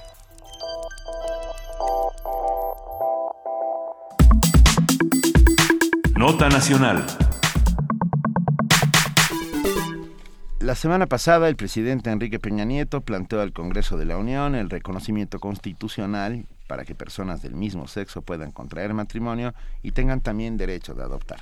El mandatario propone que los legisladores incluyan en el Código Civil Federal, cito, que el adoptante es persona apta y adecuada para adoptar sin que la orientación sexual o la identidad y expresión de género constituyan por sí mismos un obstáculo para ello. Asimismo, incluyó reglas generales de convivencia para todos los matrimonios y los lineamientos generales para el proceso de divorcio, a fin de que se efectúe lo más pronto posible. La Comisión Permanente turnó a la Cámara de Diputados las dos iniciativas presidenciales. La presidenta de la Comisión de Derechos Humanos del Senado, Angélica de la Peña, aplaudió la decisión presidencial. Sin embargo, este anuncio también generó polémica y despertó el rechazo de grupos conservadores, como es el Consejo Mexicano de la Familia y la Conferencia del Episcopado Mexicano, las cuales solo avalan el matrimonio entre hombre y mujer. Hoy analizaremos esta iniciativa y sus perspectivas entre los gobiernos locales con el, doctor, con el doctor Héctor Salinas, coordinador del programa de estudios en disidencia sexual de la Universidad Autónoma de la Ciudad de México la UACM. Doctor Héctor Salinas, muy buenos días, gracias por estar con nosotros. ¿Qué tal? Muy buenos días, es un placer enorme. Bueno, a ver, cuéntanos Héctor, ¿qué, dice exactamente la iniciativa eh, presentada por Peña Nieto? Bueno, aquí es muy importante, efectivamente, como se acaba de decir en la nota, el, hay una propuesta de modificación del artículo cuarto constitucional, justamente para poder eh, sentar las bases constitucionales de un matrimonio igualitario. Hay una propuesta para modificar el Código Civil Federal para justamente hacer eh, viable en todo el país el matrimonio igualitario y además eh, hay una eh, iniciativa, más bien una orden administrativa para que se revisen distintos ordenamientos jurídicos que puedan eliminar todos los las palabras que puedan ser discriminatorias y todas aquellas eh, ordenamientos que puedan ir en contra justamente de los derechos de los grupos LGBTTI. A ver, vamos eh, por partes. ¿A qué, qué hacemos con las palabras discriminatorias? Que siempre son un, un tema, aquí hemos hablado muchísimo y yo creo que es una, una discusión que es necesaria que es necesario mantener viva qué hacemos con las palabras discriminatorias qué hacemos con el lenguaje para qué nos sirve el lenguaje políticamente correcto y por qué es importante este tipo de iniciativa o no no sé qué opine. Claro. Eh, lo importante de esto es que el lenguaje es poder. Cuando uno habla uno eh, tiene la capacidad de señalar y de ir dotando con este lenguaje de un reconocimiento o de un rechazo social y el lenguaje además, el lenguaje discriminatorio, el lenguaje eh, que va en contra de derechos y de dignidad de las personas, lo tenemos eh, sumamente metido en nuestro inconsciente, es decir, son temas que solemos o palabras que solemos utilizar sin una mayor reflexión y por eso mucha gente no entiende que algunos términos que utiliza pueden ser justamente discriminatorios de, de otros. Eh, es el caso, por ejemplo, de la palabra que se utiliza en el fútbol, ¿no? que para, para hablar eh, cuando, el, cuando el portero contrario del equipo al que uno le va saca el balón, ¿no? Esa palabra eh, que se ha eh, puesto tan de moda, desafortunadamente, en el imaginario colectivo, como una palabra inocente que en realidad no es una palabra inocente, ¿no? Entonces el lenguaje, eh, más que hablar de un lenguaje políticamente correcto, yo creo que habría que empezar a hablar de un lenguaje que sea más incluyente y menos discriminatorio. ¿Y cómo se hace esto? justamente evidenciando cuál es ese lenguaje discriminatorio y empezando a utilizar poco a poco palabras que lo sustituyan. Pensando, pensando en este, en este asunto del lenguaje y en la palabra discriminación, eh, muchas veces también hemos separado la discriminación de la violencia y el acto de discriminar es un acto de violentar al otro. Entonces, cuando estamos hablando desde el lenguaje, desde otro tipo de políticas públicas, ¿qué, qué pasa con la violencia? ¿Por qué no estamos hablando de violencia como deberíamos? Creo que es eh, justamente importante eh, empezar a hablar de justo la discriminación es un acto de violencia, porque eh, también en este imaginario colectivo la gente piensa que la violencia es solamente una cuestión física, que la violencia existe solamente cuando existen golpes. Y en realidad hay que eh, eh, comenzar justamente a hacer público que la violencia tiene muchos matices. Y en el caso de la violencia homofóbica va desde una violencia sutil, por, que incluso se reviste de comprensión, eh, por ejemplo, yo eh, no soy homofóbico porque, pues, pobrecitos de los gays, pobrecitas lesbianas, pues, ya bastante tienen con haber nacido así, ¿no? No, bueno. Entonces, estos son formas de discriminación que la gente no entiende como discriminatorias ni como violentas, cuando en realidad lo que está generando es una disminución en la capacidad de la otra persona para reconocerse como persona, lo bajamos al pobrecito, ¿no? Eh, es, es un poco, por ejemplo, como este micromachismo que cuando los hombres dicen yo no soy este machista porque hasta le ayudo a mi esposa a lavar los trastes. Exacto. ¿No? Y lo que no entiende es que ahí hay un micromachismo. Que, esto que estás diciendo es francamente importante y curioso. Pero bueno, la iniciativa presentada de alguna manera es un primer atisbo ah, hacia la modernidad, hacia, hacia este, esta nueva civilización que estamos intentando construir entre todos. Yo creo que definitivamente es un acto civilizatorio, justamente porque abona al reconocimiento y a la igualdad de derechos.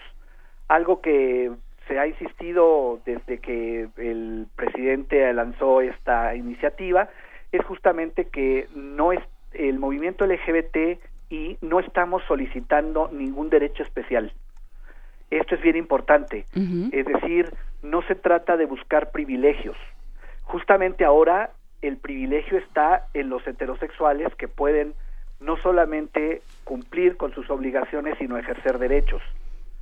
Eh, justamente de lo que se trata es un movimiento que busca la igualdad en el reconocimiento de derechos. En este sentido creo que es un acto profundamente civilizatorio porque ayuda a incluir justamente en la igualdad a grupos que tradicionalmente han sido eh, discriminados y alejados del ejercicio de derechos y que, y que yo creo que trasciende estas comunidades. Yo creo que hablar de familia en este país, en el país de Pedro Páramo, hablar de familia como mamá, papá e hijos, es una enorme injusticia a la gran mayoría de las familias de este país. O sea, independientemente... Porque no son así las familias porque de este país. Porque eh, es Pedro Páramo, hay 18 tíos, cuatro primos, un perico. O sea, es, Pedro Páramo, Gavino, es Pedro Páramo, Gavino Barreda, o sea, es, es.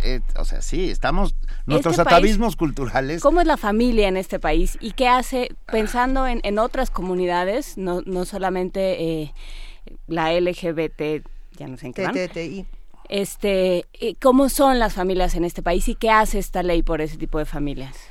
Claro, aquí el, el asunto es justamente que quienes han criticado esta propuesta eh, no han eh, pensado justamente en eso. Se parte de un atavismo cultural que nos dice que el único modelo viable es eh, la familia nuclear, papá, mamá e hijos, cuando justamente ya desde hace muchos años las, los resultados de los censos del INEGI lo que nos dicen es que este tipo de familias nucleares representa cerca del 50%. La otra mitad de las familias mexicanas está conformida, eh, conformada perdón, por diversas realidades que justamente este tipo de iniciativas lo que hacen es reconocer. Es decir, eh, a mí me gustaría que eh, la audiencia tuviera muy en claro que con este tipo de iniciativas y con este tipo de programas y políticas públicas no se afecta a las familias que ya están constituidas eh, por papá, mamá o hijos. Lo que se está haciendo en realidad es reconocer una realidad que ya existe. Existen familias muy diversas y entre, estos, entre estas familias existen también las familias homoparentales o lesboparentales. Por supuesto. Y, de lo que estamos hablando, que también me parece fundamental, es de un principio que tiene que ver con el Estado laico. Es decir, cuando hablamos de matrimonio igualitario, estamos hablando de un contrato civil entre dos personas adultas que tienen en este contrato un ejercicio de derechos que pueden eh, incluir la reproducción o no pero que tampoco la reproducción tiene que ser una, un condicionante para reconocer los derechos, porque en todo caso es una, es una parte de la libertad de cualquier pareja para decidirlo. Por supuesto. Ahí me parece que hay algo interesante que podríamos discutir y es cómo eh, esta, esta noticia se ha tratado, y bueno, desde hace más semanas, desde hace más meses se ha trabajado este tema, tanto en medios de comunicación como en manifestaciones artísticas y comerciales. Eh, yo me quedo pensando, de entrada, en lo que se ha dicho alrededor de, este, de este asunto del matrimonio gay, eh, cuando dicen, como bien lo mencionaba Héctor, este asunto de, ay, bueno, es que hay que darles chance. ¿No? E, esa es una. Y por otro lado, pensando en las manifestaciones artísticas y comerciales, eh, se discutía hace unos meses la película Pink, que, que, fue censurada, o bueno, no censurada, que fue muy eh, polarizada, muy criticada, precisamente por presentar eh, estas manifestaciones homofóbicas de una manera bastante extraña, bastante peculiar. ¿Qué piensas? yo creo que aquí justamente lo importante es rescatar que el matrimonio igualitario lo que busca es justamente la igualdación en los derechos. Que en este sentido hay grupos que efectivamente se pueden oponer, pero lo que a nosotros nos parece importante es que pudieran confrontar en este debate público que han generado, como bien dices, desde hace algunas semanas, que pudieran generar un debate serio, un debate laico, un debate público que nos pudiera permitir realmente discutir en el campo de lo público lo que es posible y lo que no lo es. Porque cuando se quiere legislar con una Biblia en la mano, claro. entonces eh, nos met, eh, eh, realmente mete una discusión artificial, porque nos quieren presentar un debate falso entre lo bueno y lo malo, entre lo natural y lo no natural, cuando en realidad no es no se trata de eso. Todas las confesiones religiosas están en el derecho de aceptar o no dentro de sus prácticas y doctrinas el matrimonio como lo como lo planteen, como su ideología se los permita. Lo que estamos hablando acá, y eso es fundamental para que el auditorio lo, lo pueda comprender, es, insisto, de un Estado laico, de un contrato entre adultos, ciudadanos, que en ese sentido están ejerciendo un derecho. Y, yo creo que ahí es donde está el punto clave, eh, Héctor. Héctor Salinas, porque si la Constitución dice que todos somos iguales frente a la ley, ¿por qué unos son más iguales que otros? Exacto. ¿No? Eh, creo que está clarísimo. Y también coincido, y perdón, a mí lo único que me falta a toda esta, a, las siglas de esta nueva comunidad que cada vez se aumenta una nueva letra más, ¿no? A mí me faltarían dos letras, que es H y S, que son heterosexuales solidarios, porque creo que no nos pueden dejar fuera, ¿me explico? No, y otros, todos somos otros. No, además es muy importante. Eh, yo creo que esto es parte de la evolución del propio movimiento. Si pensamos que el movimiento eh, de diversidad sexual surge en los años 70, pues habría que entender que en esa época era importante reivindicar justamente la diferencia, ¿no? Eh, había que abrir el espacio de lo público señalando la diferencia. Entonces, por eso se decía, soy gay, soy lesbiana y estoy aquí y tengo derecho. Hoy estamos en otra etapa, que es justamente una etapa de derechos humanos, en la que, como bien dices, eh, habrá que incluir cada vez más y habrá que cambiar. Este movimiento es dinámico, va cambiando. Justo estas demandas, eh, perdón, estas iniciativas del presidente de la República creo que son producto no de una concesión graciosa, sino más bien de un reconocimiento, insisto, de una realidad, que además es acompañada de una realidad internacional que viene empujando también, y que en este sentido hoy el movimiento tiene que, como buen movimiento social dinámico, tiene que modificarse, y lo que tú dices es cierto, bienvenidos todos y todas eh, las personas que eh, acompañen esta ruta porque justamente como decíamos hace un rato es una ruta que no solamente beneficia a las personas gays, lesbianas, bisexuales, trans o inter, es una legislación que beneficia a este país porque nos va a enseñar justamente el valor de la igualdad, el valor de no discriminar. En ese sentido, es un gran, gran avance. Ahora, eh, qué bueno que mencionas esto de, que es un movimiento internacional. Me quedo pensando de inmediato en lo que pasó, si no me equivoco, en Holanda con este video que que sacan los testigos de Jehová, donde es una animación, me parece que muchos lo vimos porque se volvió eh, viral en internet, este video donde una mamá le explica a su hija que las parejas eh, homosexuales no van a ir al paraíso, ¿no? Y entonces esta mamá le está contando a través de distintos dibujos animados eh, por qué las parejas heterosexuales son las únicas parejas que cuentan, ¿no? Y, y bueno, pensando en eso, creo que también ahí entra un, un debate en términos educativos, ¿no? ¿Cómo, ¿Cómo educamos o desde dónde educamos también a los jóvenes para que esto no se vuelva eh, parte de, la cultura desde que tenemos cinco años. Pero hay que empezar a educar explicando que no existe el paraíso. El que el paraíso lo formas tú mismo en la tierra o no. Y el infierno también. Y el infierno también, por supuesto. Pero ¿qué pasa con este tipo de videos? Claro, y lo que los grupos eh, del conservadurismo eh, tienen que entender justamente es que existen el, existe el ámbito de lo privado, donde desde luego están en su derecho de educar, de pensar, de transmitir los valores que quieran transmitir. Pero que en el espacio de lo público, que es el espacio del Estado laico al que el movimiento LGBTI está justamente apelando para el ejercicio de sus derechos, insisto, no se puede legislar con una Biblia en la mano, porque la Biblia señala aspectos que solamente para algunos en el campo de lo privado son válidos y no puede ejercerse justamente como como se tiene que ejercer la Constitución, que es así nos obliga en el campo de lo público a todas y todos. Lo que pasa con este tipo de, de videos y de campañas es justamente como decía hace un rato y qué bueno que lo preguntas porque me da oportunidad de, de, reiterarlo. Es un falso debate entre lo natural, lo no natural, lo bueno y lo malo. En la cuestión de derechos humanos no existe eh, esta diferenciación. Es decir, los derechos humanos se ejercen o no se ejercen. Cuando no se ejercen por todos, entonces son privilegios de algunos. Cuando se pueden ejercer por todos y todas, entonces se llaman realmente derechos humanos iguales.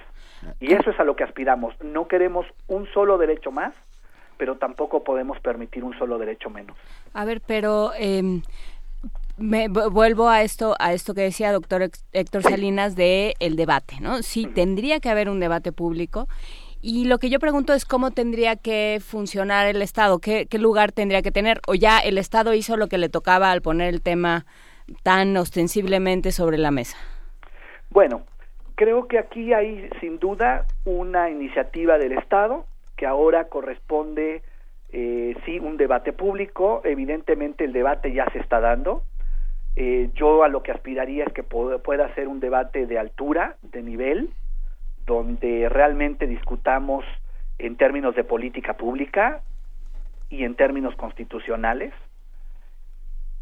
porque creo que ese es el ámbito en el que debemos de, discutirlo.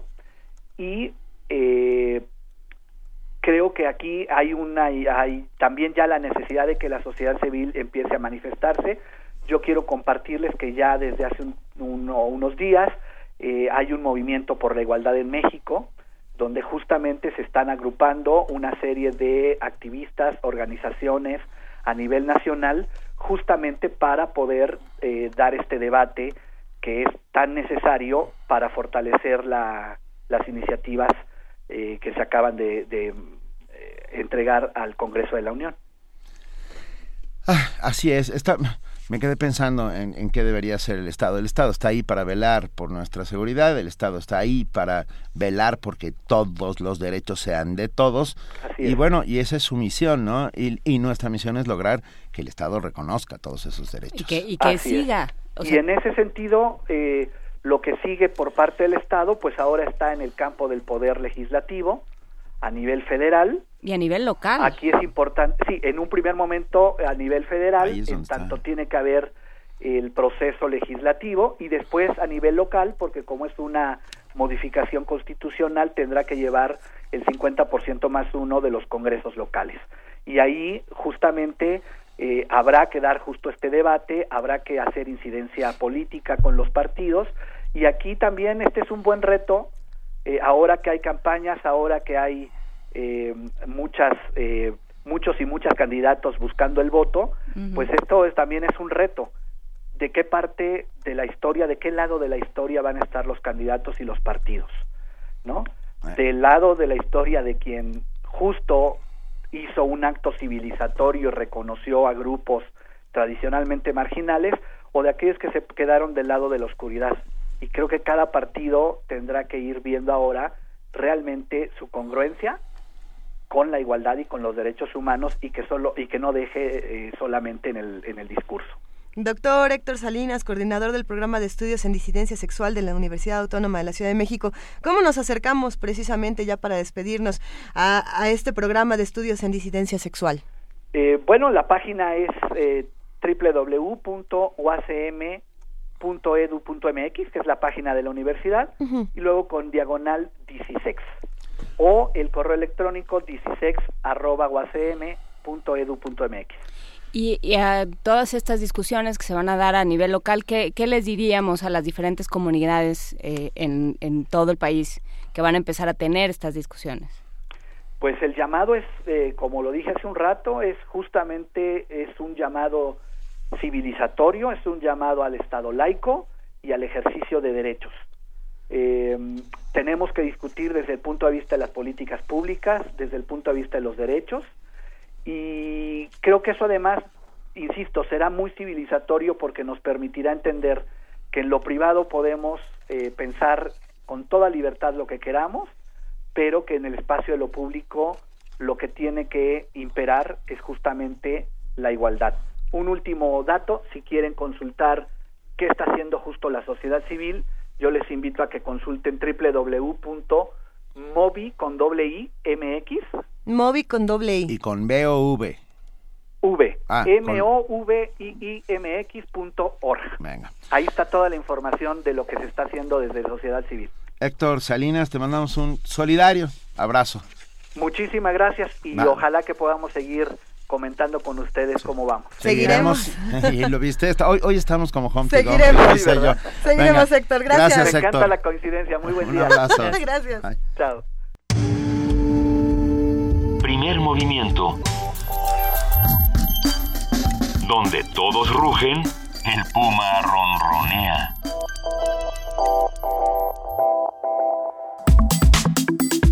Nota Internacional. Son las 8 de la mañana con 32 minutos y pasamos a nuestra nota internacional. En Austria, el rol del presidente de la República es simbólico. Sin embargo, en los comicios celebrados el pasado 22 eh, de mayo, el pasado domingo, en este país, lograron que buena parte del continente siguiera la posible victoria de la extrema derecha en las urnas. A pesar de los resultados preliminares donde la ventaja se perfilaba hacia el representante de la extrema derecha, Norbert Hofer, el conteo del voto por correo dio una vuelta completa a favor del centro izquierdista Alexander Van der Bellen, con apenas una diferencia de 31 mil votos de ventaja, declarando al ecologista independiente de centro izquierda como el nuevo representante de Austria. ¿Cuántos son 31 mil votos? es, que es eso, eh, es una, es una discusión interesante. Nada. Eh, habrá, que, habrá que preguntarnos todo esto con el doctor Alejandro Chanona. Él es doctor en ciencia política y maestro en estudios políticos europeos por la Universidad de Essex, Inglaterra. Doctor Alejandro Chanona, muy buenos días, ¿cómo estás? Buenos días a, Luisa, a Juana y a Benito, a todo y al auditorio.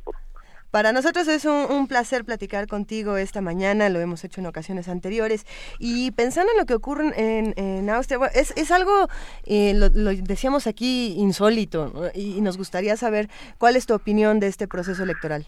Eh, bueno, sí es inédito en términos relativos, y, pero es una consecuencia coyuntural. Cierto obviamente de la crisis migratoria y de la falta de crecimiento de las economías europeas, donde las banderas chauvinistas, nacionalistas, eh, tienen un, tienen una gran eh, atractivo para grandes sectores de la clase media de esos países.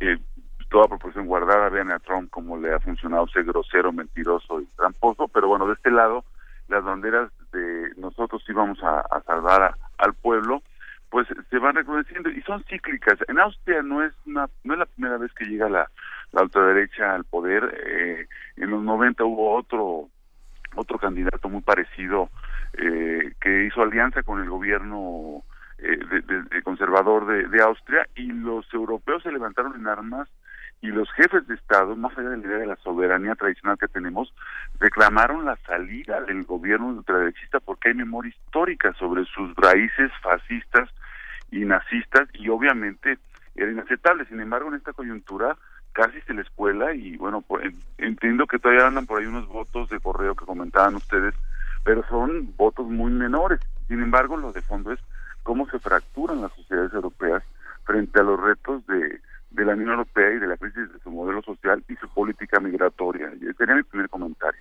No, muy bien. cuéntanos un poco quién es este hombre, eh, Norbert eh, Hofer. Mira, eh, este, este es un joven, un joven político de ultraderecha, que como todas las, las figuras han logrado, como la hija de Le Pen, voy a hacer una analogía, ah. han logrado con, con carisma y con estas banderas eh, empoderarse y, y, ofrecer esta posibilidad de, de una visión distinta de Europa, en donde logran chivos expiatorios y logran culpables de sus problemas en la externalidad. Entonces, este, digo, sin que yo soy un biógrafo de Hofer, son estas nuevas figuras como la de la hija de Le Pen, que nuevamente están logrando un discurso atractivo para quien siente frustración por la situación que guarda el contexto europeo, Benito. ¿Y, y qué pasa, desde mi punto de vista, o de la impresión que tengo, Alejandro Chanona Burguete, uh, por, por, por justo la crisis antiinmigrante, ¿no? O sea, Austria para los austriacos, Francia para los franceses, eh, olvidando sus pasados coloniales, olvidando eh, lo que el mundo hizo por ellos y porque ellos, eh, no sé, tengo esta esta sensación de la tendencia a mirarse el ombligo, ¿no? A, ver y no ver alrededor. No sé cuál es cuál es tu opinión. yo yo creo que sí. Mira, yo recuerdo muy bien en los 90 cuando gobernaba, cuando eh, primero termina el ciclo de los 80 de, de Hollande en Francia, el, el parangón con Francia, luego regresa a la derecha en esos ciclos de izquierdas, derechas, socialdemócratas, demócratas, cristianos, y me acuerdo que en la segunda reelección, si, si la memoria no me falla, sobre todo Chirac, se le cuela, se le cuela eh, el Le Pen, el papá, eh, entonces, me acuerdo muy bien que Chirac logra una alianza con los socialistas para no dejar llegar en esa época al mismísimo Le Pen. Y, había todo este ciclo de sentimiento de que estaban las cosas muy mal. Eh, y entonces yo sí siento que, que, hay como ciclos históricos y la memoria me permite recordar que, no es la primera vez que ocurre. ¿Y? Lo que sí creo es que estamos en una etapa verdaderamente híjole, no sé si usar el adjetivo nefasto eh. de la incapacidad de los gobiernos para dar resultados en relación al bienestar de los europeos. Y Chirac no era precisamente de izquierda. No, hombre, Chirac era... derechista completamente.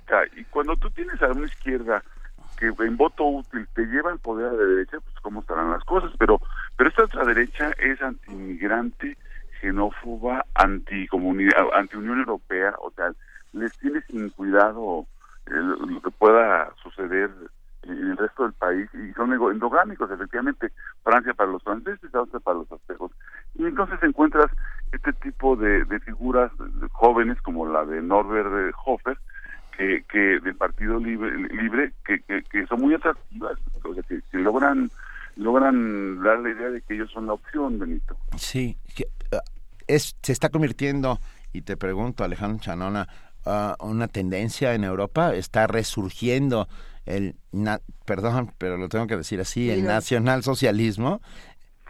Eh, yo creo que nunca se fue, pero en los momentos de crisis logran un éxito impresionante y yo creo que la reemergencia del neofascismo, en, en, me voy a sumar a tus adjetivos, son muy fuertes, pero tienen profundidad histórica, siempre tienden a resurgir en estos momentos de crisis y, obliga a los centros izquierdas y centros derechos, para ponerlo así como en el espectro político, a unirse para impedir que regresen, porque al mismo tiempo la memoria histórica de cómo se construye la Unión Europea más allá de los socialdemócratas y demócratas cristianos, es para construir una zona de paz en donde son eh, de origen antinazistas, es decir, eh, no, no se les olvida cómo Alemania lastimó en la Segunda Guerra Mundial y llevó, según tu fuente de información, entre a, una, a, más de 60 millones o quizás más de 60 millones de muertos.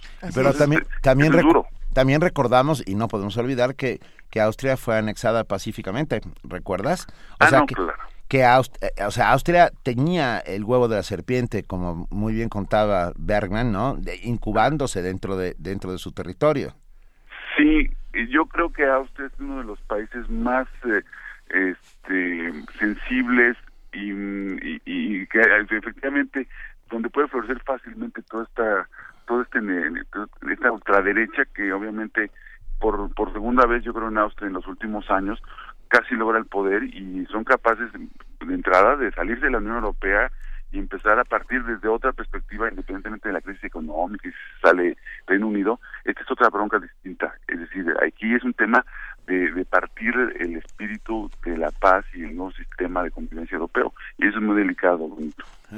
Es, es delicado, sin duda. Yo me, quedo pensando en lo que pasaba hace un año, por ejemplo, e, en, Alemania con estos grupos como Pégida, y, y, me pregunto si lo que está pasando actualmente con, con, con, la Unión Europea va a despertar en un futuro más polarización. Y me quedo pensando, aunque bien el tema de la crisis económica en la Unión Europea no es el tema central de esta conversación, sí está afectando eh, de muchas maneras distintas el futuro de, de, del otro lado del mundo. ¿Qué piensas? Yo, yo creo que, bueno, la tormenta europea, si la podemos definir así, va a continuar porque mientras, en términos geopolíticos, no se resuelva la crisis humanitaria de la, de la, de la inestabilidad y de la guerra, particularmente en Siria, eh, vamos a seguir viendo una Unión Europea que, más allá de su crisis interna y de lo que estamos analizando, va a seguir siendo el sueño europeo para todos eh, aquellos que huyen por razones de violencia o por razones económicas y van a seguir entrando y particularmente en el punto de entrada de Grecia no se ve que el programa de Grecia de, contención permita pensar que a fin de año ya van a tener una política unificada en materia migratoria y se está suspendiendo inclusive el famoso tratado de Schengen por el cual se ahorita se regresa a las fronteras tradicionales para frenar la ola migratoria que va a seguir siendo fuente de inspiración para este tipo de movimientos como el austriaco donde Hofer casi se hace del poder. El resurgimiento del nazismo, del neonazismo, de la, de la izquierda, de la derecha extrema en gran parte de Europa o en muchas partes de Europa está poniendo uh, una alerta en el mundo. Uh, ¿tú, ¿Tú crees que haya forma de revertir esto que está sucediendo o cómo se podría hacer? Eh, el problema de los europeos y, particularmente de Merkel, que es la, jefa de la economía locomotora de la Unión Europea, es imaginarse, uno, primero seguir sosteniendo fiscalmente el, mandato de los alemanes para seguir eh, aportando grandes recursos para el tema de, la crisis europea en general, desde el euro hasta los temas fiscales y demás. Y por el otro es cómo lograr que los eh, políticos europeos se pongan de acuerdo para un modelo que empiece, uno, a hacer crecer la economía europea, que no está creciendo. estuvo creciendo hasta hace poco la alemana y ahí va para abajo.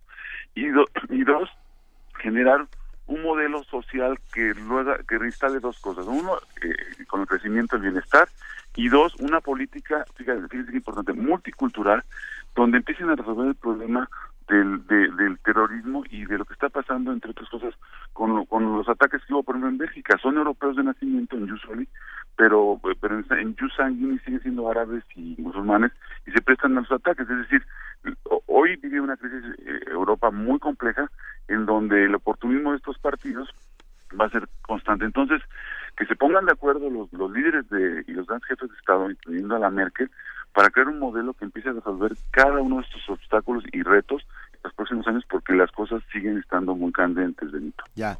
Por otro lado, hablemos un poco, si, si, si te parece bien, Alejandro Chanona Borguete, de, de Van, Van der Bellen, ¿no? Este, este ya mayor, y perdón que lo diga, o sea, un hombre de 78 años, me parece. ¿Quién es este ah, personaje? ¿Quién, es, ¿quién es este personaje y, y, de dónde sale y cómo logra al final, en esta final fotográfico, llegar a la presidencia austriaca? Bueno, es, es un personaje, paradójicamente, es un personaje, no sé si de las antípodas de del- de, la juventud de Hofer, Ah. tiene 72 años. 72, pero perdón. 72 años tiene eh, ahorita, este, que por cierto, yo lo, yo lo, yo, yo haría una analogía relativa con Bernie Sanders, que- que vean qué, figura tan atractiva, Sí. y un poco más joven, pero también con una figura así de, de edad muy respetable, de Jeremy Corbyn, el, el actual eh, este, líder de los laboristas en Reino Unido, por cierto, casado en terceras nupcias con mexicana. Ah. Este es un dato interesante, ojalá y lo venga pronto aquí a México a platicarnos, pero que son de esas figuras eh, como que están conciliando un discurso eh, más que liberal, eh, de pronto eh, progresista y, y a veces antisistémico, y que más allá de que la idea de que está muy grande, porque de pronto dicen, no, es que tiene que- la juventud tiene que entrar, eh, está logrando, logró, logró esta, eh, yo diría, suma este, novedosa de partidos de toda índole, pero totalmente socialdemócratas y democracianos, para empujarlo como independiente, pero él viene del- de, la, de la militancia en defensa del medio ambiente y es, es, es un verdadero ecologista, no como los de aquí. Es curioso, Alejandro, que precisamente menciones a Bernie Sanders y, y- y hagas esta comparación, porque Bernie Sanders en Estados Unidos es quien tiene al, al voto joven por entero, ¿no? Cl- Claro, los jóvenes no necesitan jóvenes para hacerse representar, es una falsísima percepción. Así es. Vean este país cómo está, no, es un tema de congruencia, de experiencia, de, carisma, y yo creo que este Alexander eh, Van der Bellen, eh, pu- pues de pronto se convirtió en el que en que, que reconcilia la posibilidad de una Europa pacífica, de, una Austria todavía en con su filiación como país de la, de la Unión Europea y que bueno puede ayudar a sacar a Austria de, de su crisis, pero por eso son figuras que no hay que perder de vista y que de pronto de manera inédita eh, se da, perdón por el lenguaje digital, el hashtag correcto con la imagen correcta y, y el, el señor ganó y yo, yo espero que no haya ningún giro en las próximas horas. Yo, yo, nosotros también, nosotros también. Si hay giro o no hay giro, vamos a ver qué es lo que sucede. Doctor Alejandro Chanona Burguete, doctor en ciencia política y maestro en estudios políticos europeos por la Universidad de Essex, Inglaterra. Eh, hablemos pronto, por favor, se quedan todavía en- cosas de qué platicar. Encantado de saludarlos a Luisa, Juan y este de luego a Benito. Un abrazo, gracias. Alejandro, gracias.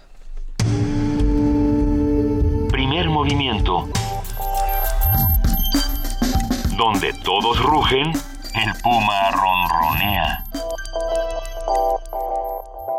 pro Pará, só pra conhecer Trio Manari, conexão com terreirão. Raiz do meu povo na palma da mão, carimbó tá no lundu. Caboclo tá pulho, tá cacajão, lundu tá no carimbó. Teu nego sambando lá no Marajó, carimbó tá no lundu. Caboclo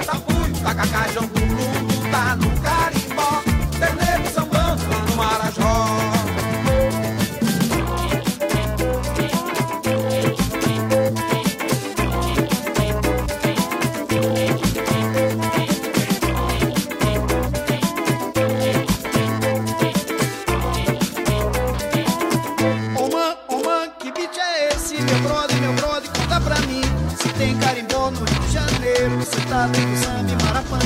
Ô man, ô man, que beat é esse? Meu brother, meu brother, conta pra mim. Se tem carimbó no Rio de Janeiro, você tá dentro do samba e Marapani. Carimbó tá no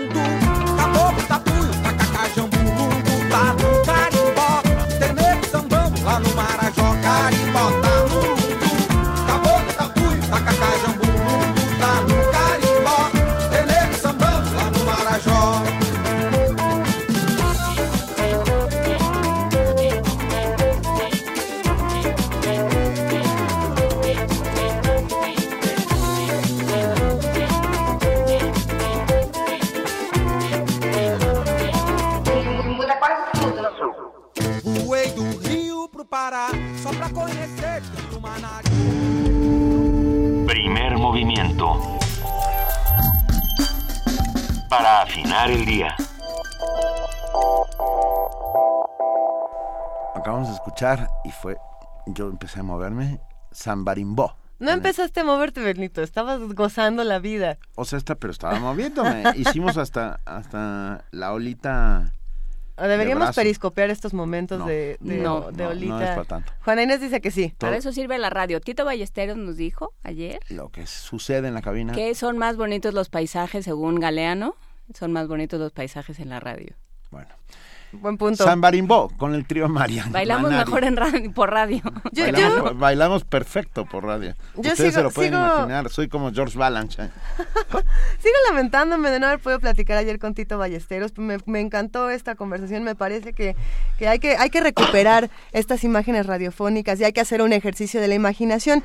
Y pensando en estos ejercicios de la imaginación, ¿por qué no nos vamos directamente a la Dirección General de Artes Visuales y del Museo Universitario de Arte Contemporáneo, el MUAC, donde están ocurriendo cosas increíbles? Y como todavía ahorita estamos en, en Radio UNAM y no nos podemos ir hasta allá, nos vamos con la imaginación y saludamos a Luis Vargas Santiago, subdirector de programas públicos. ¿Cómo estás, Luis? Buenos días. ¿Qué tal, Luisa? ¿Cómo estás? Un gustazo escucharte, como siempre. Igualmente. Oye, que ya va a entrar este Anish Kapoor. No, bueno. Ya, ya Sí. se avecina, cuéntanos. Ya inauguramos el sábado y pues estamos esperando muchos, muchos visitantes. Lo sabrá. Lo sabrá sin duda. Pasé el otro día por ahí y vi un poquito de, de por- bueno, por las ventanas, ¿no? Y, Ajá. y no sabes, ardo en deseos, ¿eh? Sí, bueno, ha sido una locura. Um, Cuéntanos, por favor, en qué va, de qué va, para los que no han podido estar por allá y que ya se mueren de ganas. Pues estamos a punto de, eh, de, de tener- terminar el montaje. Yo creo que se termina hoy.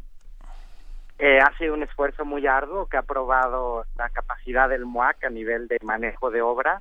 Fueron 20 contenedores, son piezas que pesan muchas toneladas. Así es. y estamos a punto de estrenar. Entonces el sábado los esperamos a todos, a la una de la tarde eh, es la inauguración y a las 11 del día del sábado tendremos una conversación entre Anish Kapoor, la curadora de la exposición Catherine Lampert y nuestro curador en jefe Cuauhtémoc Medina. Cuéntanos la discusión que se, que se ha armado, bueno, o, o la charla que han tenido para poder curar una exposición como esta. Pues ha sido un gran esfuerzo que ha implicado sumar muchas voluntades.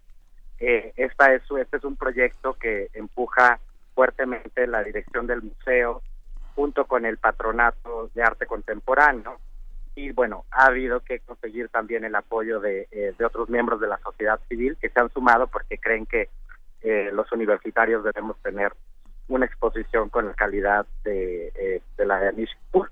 Pero además de eso les quiero platicar hoy de algo que, eh, que, es- que les va a servir mucho para anticipar la exposición, prepararse, conocer de qué se va a tratar, que es una aplicación interactiva. Ya, ya la tenemos aquí, la descargamos en nuestro teléfono, pero por favor explícanos cómo funciona.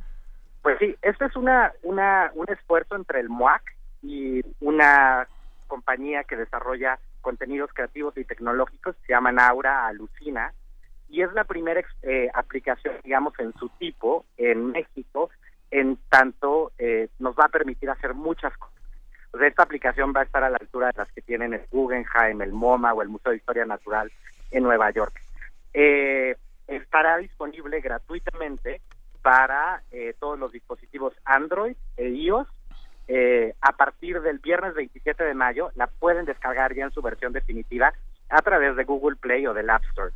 Y bueno, ¿qué van a encontrar en esta aplicación? Pues van a encontrar eh, herramientas para recorrer la exposición. Les recomendamos que descarguen antes de visitar el MUAC, porque sabemos lo difícil que es a veces la conectividad en ciudad universitaria.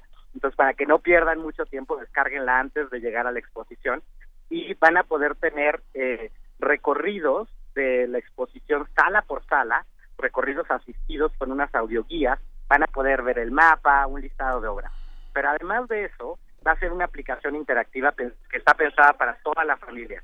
Van a tener los niños y los papás van a poder jugar a través de algunos eh, juegos interactivos que permiten explorar algunas nociones, por ejemplo, sobre color. Kapoor es un gran, digamos, un apasionado del color, que ha replanteado la manera en la que se piensa el color en la escultura. Entonces, eh, los niños van a poder jugar ahí con una eh, un jueguito que emula una pieza donde Kapoor tiraba cañonazos de pintura a las paredes.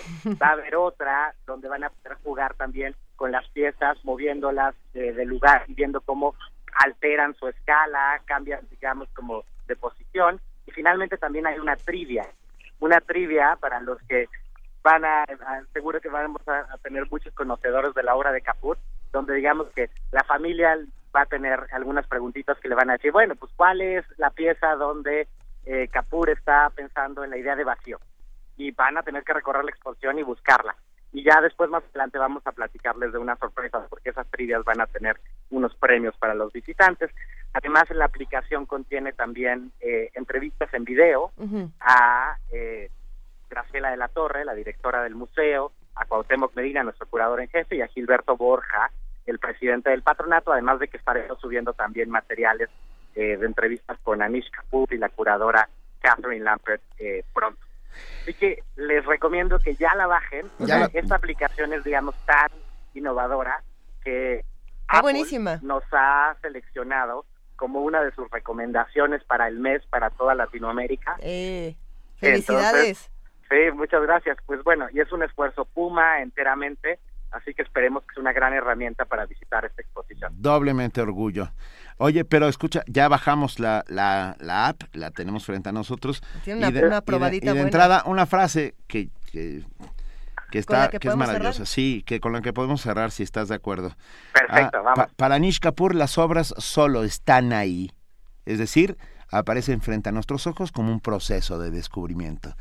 Híjole, esa es una invitación inmensa, ¿no? Las, la, ahí está la belleza, ahí está la imaginación, ahí está Ah, todo aquello que te asombra, que te mueve.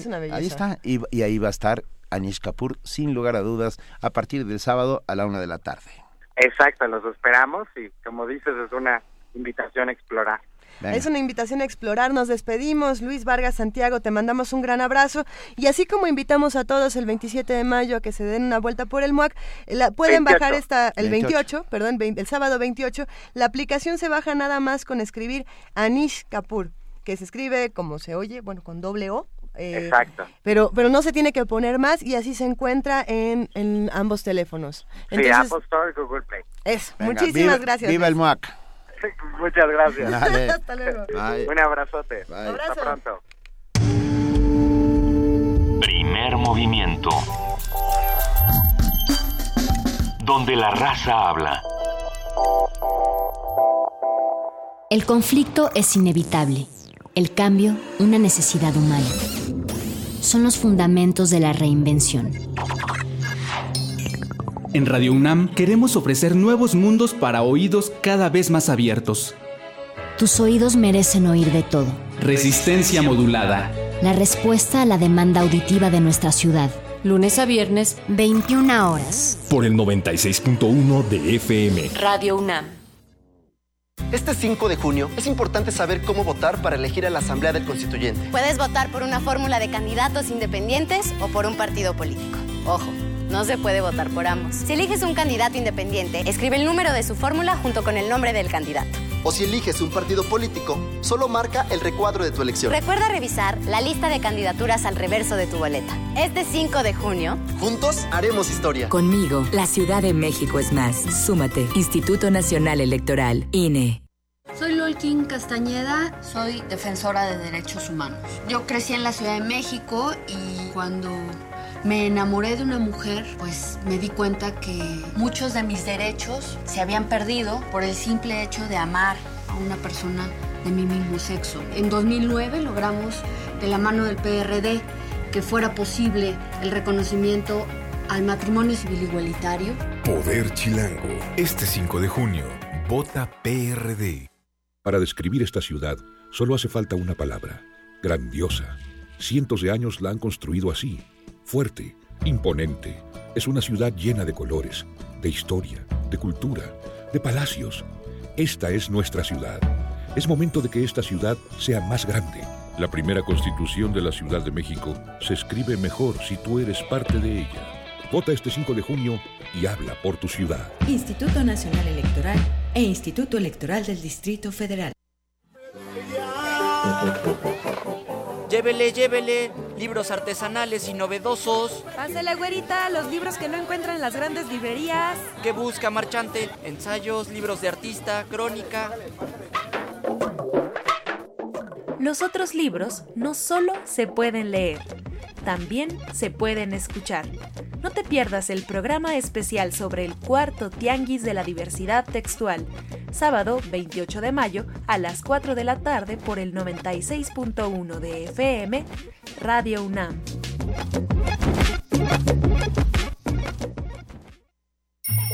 Ya es hora de levantarnos. Ya nos tenemos que ir. ¿A qué hora la junta? A las 11 de la mañana. ¿Qué? ¿Qué? Son las 5 de la mañana. ¡Faltan 6 horas! Sí, amor, pero es que como está el transporte público en la ciudad, pues muy apenas vamos a llegar. O sea, y aunque hubiera triple, no circula, mi amor. O sea, Tú quieres una ciudad limpia, quieres una ciudad verde. Porque solo el verde te garantiza que haya un transporte público eléctrico, seguro y eficiente, elige verde. El Partido Verde sí cumple. Gerardo robó unas latas de atún porque su familia llevaba días sin comer y fue condenado a seis años de prisión. En cambio, un político que robó millones de pesos para su beneficio y el de su partido jamás fue procesado. Disculpe usted, señor diputado. Ha sido una lamentable equivocación. Basta de políticos corruptos. No al fuero. Iniciativa de ley presentada por el partido Encuentro Social. Soy Mauricio Tabe, presidente del PAN en la ciudad. Veo que las cosas no van bien. La inseguridad aumenta, el transporte empeora, no tenemos agua y cada vez cuesta más ganarse la vida. Y los que gobiernan no responden. Saquemos de la circulación a los gobernantes que no sirven. Regulemos las marchas, recortemos a los diputados. Para eso y mucho más, la constitución de la ciudad.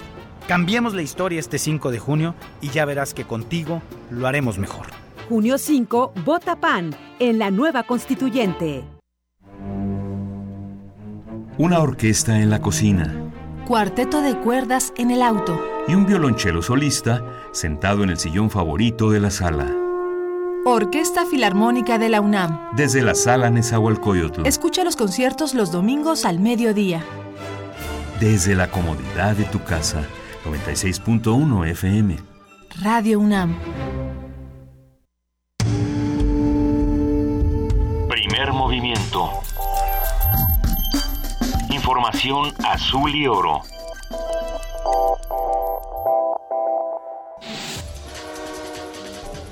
Corte informativo. La Facultad de Artes y Diseño de la UNAM y la Delegación Xochimilco firmaron un convenio general de colaboración para reforzar y validar acciones conjuntas que ambas instancias ya efectúan. El acuerdo incluye actividades de servicio social y la realización de diversos eventos académicos y culturales. La Fiscalía General de Morelos trasladó a Cuautla los primeros restos extraídos de la fosa común de Tetelcingo. Tres de los cuatro cadáveres están referenciados en averiguaciones previas. Perla Gómez Gallardo, presidenta de la Comisión de Derechos Humanos de la Ciudad de México, señaló que el sistema de justicia penal acusatorio traería consigo una disminución en los casos de tortura, aunque pasarán varios años antes de que alcance su plena vigencia. De acuerdo a un informe del Instituto de Asistencia e Integración Social de la Secretaría de Desarrollo Social Capitalina, el número de personas en situación de calle en la Ciudad de México aumentó 15% en comparación con 2013. Manuel Herrera Vega, presidente de la Confederación de Cámaras Industriales, estimó que en los próximos cinco años se inyectarán 60 mil millones de dólares al sector de las telecomunicaciones y tecnologías de la información. Luego de que el presidente interino de Brasil, Michel Temer, anunciara nuevas medidas económicas para estabilizar las cuentas públicas, diversos gremios del país sudamericano aseguraron que estas acciones son un regreso a las políticas neoliberales. Habla Esli Cazador, vocero del sector médico. Lo que propone el presidente golpista es una vuelta al pasado, a una pauta neoliberal de Estado mínimo, de reducción de derechos. Quiere quitar seguridades constitucionales que fueron garantizadas a las personas. El presidente de Bolivia, Evo Morales, informó que de acuerdo a informes de organismos internacionales, el crecimiento económico de su país es el más alto de América Latina en lo que va del año. Pero en términos de organismos internacionales, conocido como Índice General de Actividad Económica, de enero a marzo tenemos un crecimiento económico de 4.93%. Pero la última información, de enero a fines de abril, 5.4% de crecimiento. La familia Burrón.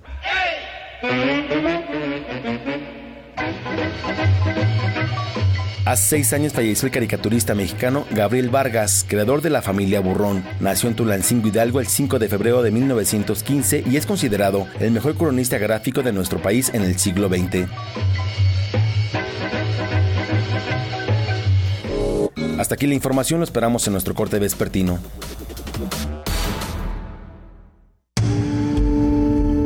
Primer movimiento. Donde la raza habla.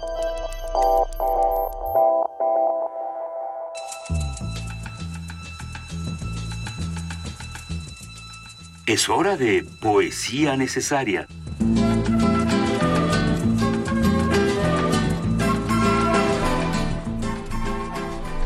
Llega el momento de poesía necesaria y me encantaría compartir con ustedes un poema de John Winners, o John Winners, se conoce de las dos maneras este poeta norteamericano. Hay un portal eh, con, el que, con el que nos hemos encontrado que se llama buenosairespoetry.com, donde pueden encontrar eh, distintos poetas, distintas voces y bueno, la de John Winners me parece muy interesante. Este poema se llama Súplica. Poesía. Visita esta casa a menudo Impregna de triunfo mi vida, no me dejes solo, dame un hogar y una mujer. Llévate esta maldición lejos de las drogas y de la muerte prematura. Hazme un amigo entre pares, préstame amor, dame la oportunidad. Devuélveme a los hombres que enseñan y sobre todo cura este dolor que desea lo imposible a través de este vacío suspendido. Primer movimiento. Escucha la vida con otro sentido.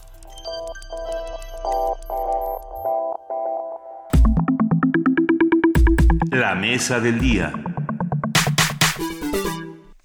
Son las 9 de la mañana con 5 minutos. Nos vamos ahora a nuestra mesa del día donde vamos a hablar de otros idiomas, Benito. Así es. El Centro de Lenguas Extranjeras de la UNAM tiene como misión el desarrollo e impulso de la enseñanza y el aprendizaje, la certificación, la formación y actualización de recursos humanos, la investigación en lingüística aplicada y la extensión y difusión de estos servicios a la sociedad mexicana en general y en particular a la comunidad de la UNAM con el fin de lograr un mejor desempeño académico, laboral y profesional. Con 50 años de experiencia, el CELE también ofrece diplomados, posgrados y especialización en lingüística en diferentes modalidades.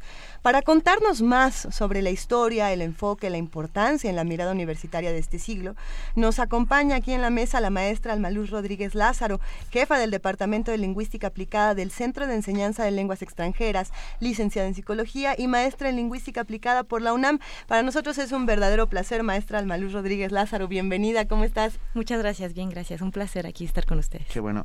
El CELE es una institución ya, este, vamos a ver, es de referencia. Así es. cada vez que, alguien nos dice, ¿y dónde se puede? Y nosotros contestamos en el CELE. En el CELE. A ver, cuéntanos, ¿por qué existe el CELE? ¿Desde cuándo? ¿Y, qué ofrece? Sí, el CELE eh, nace a partir de 1966, gracias al doctor eh, Barros Sierra, y las funciones eh, que tenía en ese entonces era ayudar a los alumnos a comprobar que sabían otra segunda lengua, ¿no? Entonces, a certificarlo, A certificarse, exactamente. Entonces, bueno, este es un requisito que nos piden para la titulación o para los grados ¿no? académicos pero afortunadamente hemos crecido, como bien lo decían, ya cumplimos 50 años y no solamente nos dedicamos a eso, también, bueno, impartimos además de los cursos de lengua, las certificaciones, eh, diplomados para traductores, para formar profesores de lengua, eh, tenemos convenios a nivel nacional e internacional con universidades que trabajan en el mismo ámbito de enseñanza de lenguas o de conocimiento del lenguaje. Entonces, ah, realmente tenemos mucha investigación, difusión de la cultura también, ¿no? A través de los profesores y departamentos de lengua y embajadas. Hay una colaboración muy cercana para traer toda esta oferta a los alumnos académica. ¿Cuántos idiomas hoy se estudian en el CELE? En el CELE 16 y una eh, nacional, que es el náhuatl. Entre ellas tenemos, por ejemplo, el árabe, chino, coreano, italiano, portugués, obviamente inglés, que es de las más solicitadas, así como el francés, el alemán, eh, múltiples. A mí siempre me surge esta pregunta, ¿qué tenemos que saber previamente para llegar al CELE? Porque siempre están estas leyendas urbanas y mitos alrededor de, no, a ver, si no sabías nada de inglés, no, no vas a poder entrar al CELE. Si no sabías chino, no puedes entrar, ¿no? Y era como, ¿será o...? son mitos, como dices. Bueno, para algunas lenguas sí. Eh, depende mucho de la demanda. Por ejemplo, para las que son eh, las eh, que los alumnos requieren mayor para sus eventos académicos o bueno su profesionalización es inglés, alemán y francés. En ellas sí necesitas tener ciertos conocimientos previos, haces un examen de colocación y ya entras a partir de ese nivel que nosotros detectamos que es el apropiado para ti. pero para, por ejemplo, chino, eh, coreano, japonés, que no son de alta demanda, los alumnos pueden entrar desde el primer nivel. Y obviamente lo que atendemos dentro del campus de Ciudad Universitaria son alumnos que están eh, actualmente estudiando. Tenemos otras sedes externas que se llaman centros y programas del CELE que están en, diferentes partes del, de la ciudad y que ellas eh, sí pueden atender al público general. Cuéntanos, ¿dónde están? Bueno, tenemos en el centro, en el Palacio de la Autonomía, por ejemplo, ahí tenemos una, en, el, en Tlalpan tenemos otra. Eh, la página para encontrar toda esta información es www.cele.unam.mx y allí están todas las eh, centros y programas que con los que colaboramos colaboramos muy cerca con Fundación UNAM que es quien nos eh, ayuda para dar esta esta oferta también al público general, a la sociedad mexicana. Dicen que nunca termina uno de aprender una lengua, que siempre hay algo nuevo, hay algo Incluyendo el español. Así es, incluyendo el español. Pero, por ejemplo, ¿qué pasa con el chino o el japonés, que realmente son muy complejos de, aprender, o el árabe? Pero yo pensaba, por ejemplo, en el chino que tiene muchas maneras de, expresarse, es decir, tiene... Eh, Un pictograma se puede leer de tres o cuatro distintas maneras. Exactamente. Eh, ¿Cuántos años se puede tardar en aprenderlo? Quien dice, puedes pasar toda tu vida, los mismos chinos pasan toda la vida aprendiendo a escribir de diferentes maneras o aprendiendo a expresarse de, distintas formas. Eh, uno puede decir, yo quiero pasar 25 años en el CELE aprendiendo chino o cómo... no, no necesariamente. Realmente depende mucho de la actitud de los alumnos o de tú de estudiante, de cuánto te comprometas, la motivación que tengas, la práctica. Es como cualquier otra materia de escuela, ¿no? Una, aprender una lengua. Entre más lo estudies, entre más estés en contacto con esta lengua, mejor lo vas a aprender. Tenemos alumnos que en cuatro años ya tienen un nivel avanzado de chino y que se ganan becas y que están continuamente trabajando sobre tres la lengua. o cuatro años? Aproximadamente pueden tener un nivel avanzado, pero esto también depende mucho de todos estos factores de motivación hacia la lengua. Y, de capacidad, ¿no? Porque y también, claro, hay claro. quien tiene mayor eh, facilidad que claro. otros. Y también hay, por ejemplo, no, no puedo ser perfecto, un perfecto hablante de chino en todas las áreas, ¿no? A lo mejor soy muy bueno en comprender la lectura, pero a lo mejor un poquito malo todavía me falla la escritura, pero bueno, son cuestiones que inclusive en el español nos pasan, ¿no? No, no somos perfectos en todas las áreas. Acabo de entrar a la página y veo que también hay cursos de euskara, de lengua vasca. Así es, así es, tenemos vasco, catalán, rumano, así es, pero bueno, ahí, eh, como te mencionaba hace unos momentos, el, el campus central es donde se oferta más eh, estas lenguas, pero depende mucho de que los alumnos estén vigentes, también hay unas que son eh, para público general, con una cuota especial, pero bueno, este depende. ¿Cuál es la cuota? Nos preguntan en, en Twitter. Los costos por módulo. Los costos por módulo eh, están aproximadamente en 700 pesos y dependiendo de ahí de la lengua y de los cambios que hayan de, actualización de cuotas, ¿no? Eso depende, al menos en campus. En centros y programas estarán alrededor de eh, 1.800 por ahí en promedio. Es que encontré algo muy importante e interesante, que son estos exámenes para objetivos específicos. Y leo la lista porque, porque me parece realmente... A ver. lengua, lengua dirigida, que es lo que podríamos llamarlo de alguna manera.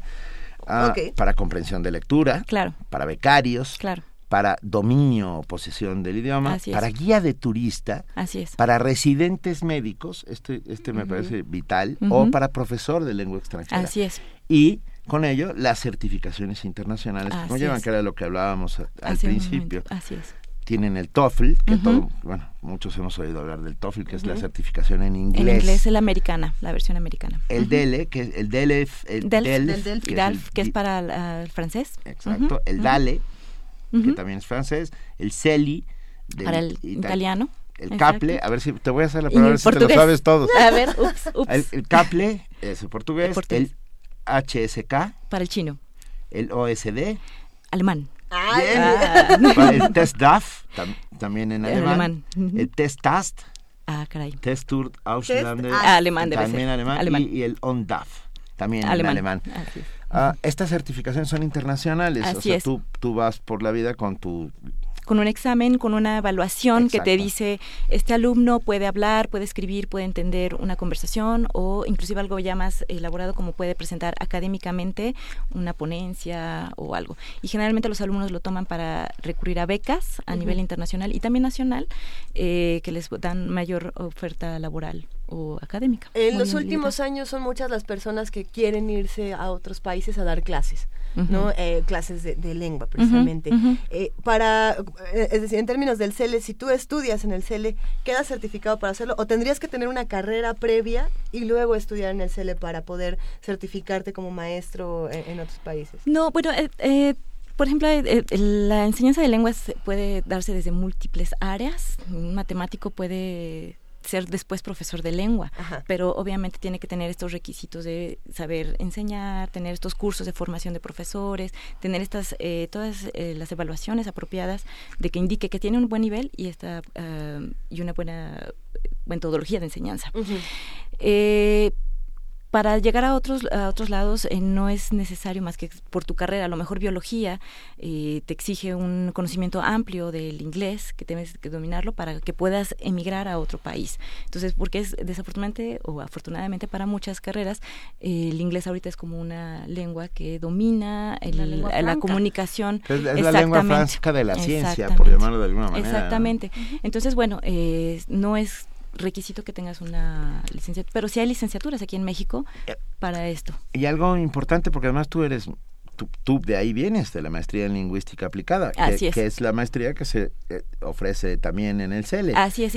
¿Qué es la lingüística aplicada? Ah. ¿Cómo, ¿O cómo se aplica la lingüística? Muy buena pregunta. Es, es, que es un campo tan amplio, como bien leyeron al inicio, yo soy psicóloga, entonces, bueno, ahí no, no, no nací de la lingüística, sino de la psicología, pero hice una eh, conjunción de las dos áreas de la psicolingüística, bueno, que sí se puede llamar. Y la, la lingüística aplicada tiene como objetivo estudiar el lenguaje y cómo éste tiene su relación a nivel de la sociedad. Eh, por ejemplo, cómo es que ¿Por qué ahorita estoy diciendo lo que digo con las manos y los estoy ocupando? ¿Por qué dice una entonación a nivel fonético? ¿Por qué los chinos tienen esta sensibilidad eh, de cuando hablan y a lo mejor los mexicanos creemos que hablamos de manera muy plana, pero otras personas nos dicen, no, es que hablan cantadito. Bueno, entonces, ¿cómo podemos hacer estos estudios para detectar esto? ¿no? Eh, son cuestiones a nivel también de lingüística, de por qué la sintaxis funciona así para los alumnos de ruso y cómo les funciona mejor esta metodología de enseñanza. Entonces, como pueden ver, son muchos aspectos a nivel de, lenguaje y cómo nos relacionamos. ¿Cómo cambia esto de un, de un idioma a otro? Eh, o sea, sí, el uso, por ejemplo, de las manos. No todos los hablantes de todos los idiomas utilizan las manos. No todos dicen que sí con la cabeza de arriba Exacto, es algo muy cultural y como las lenguas no las podemos... Es no, cuando, cuando bajas y, subes la cabeza. O sea, imagínate. creo que sí, sí, sí. Entonces... o, no sé si es en China o en Indonesia, es en algún lugar donde yo lo vi.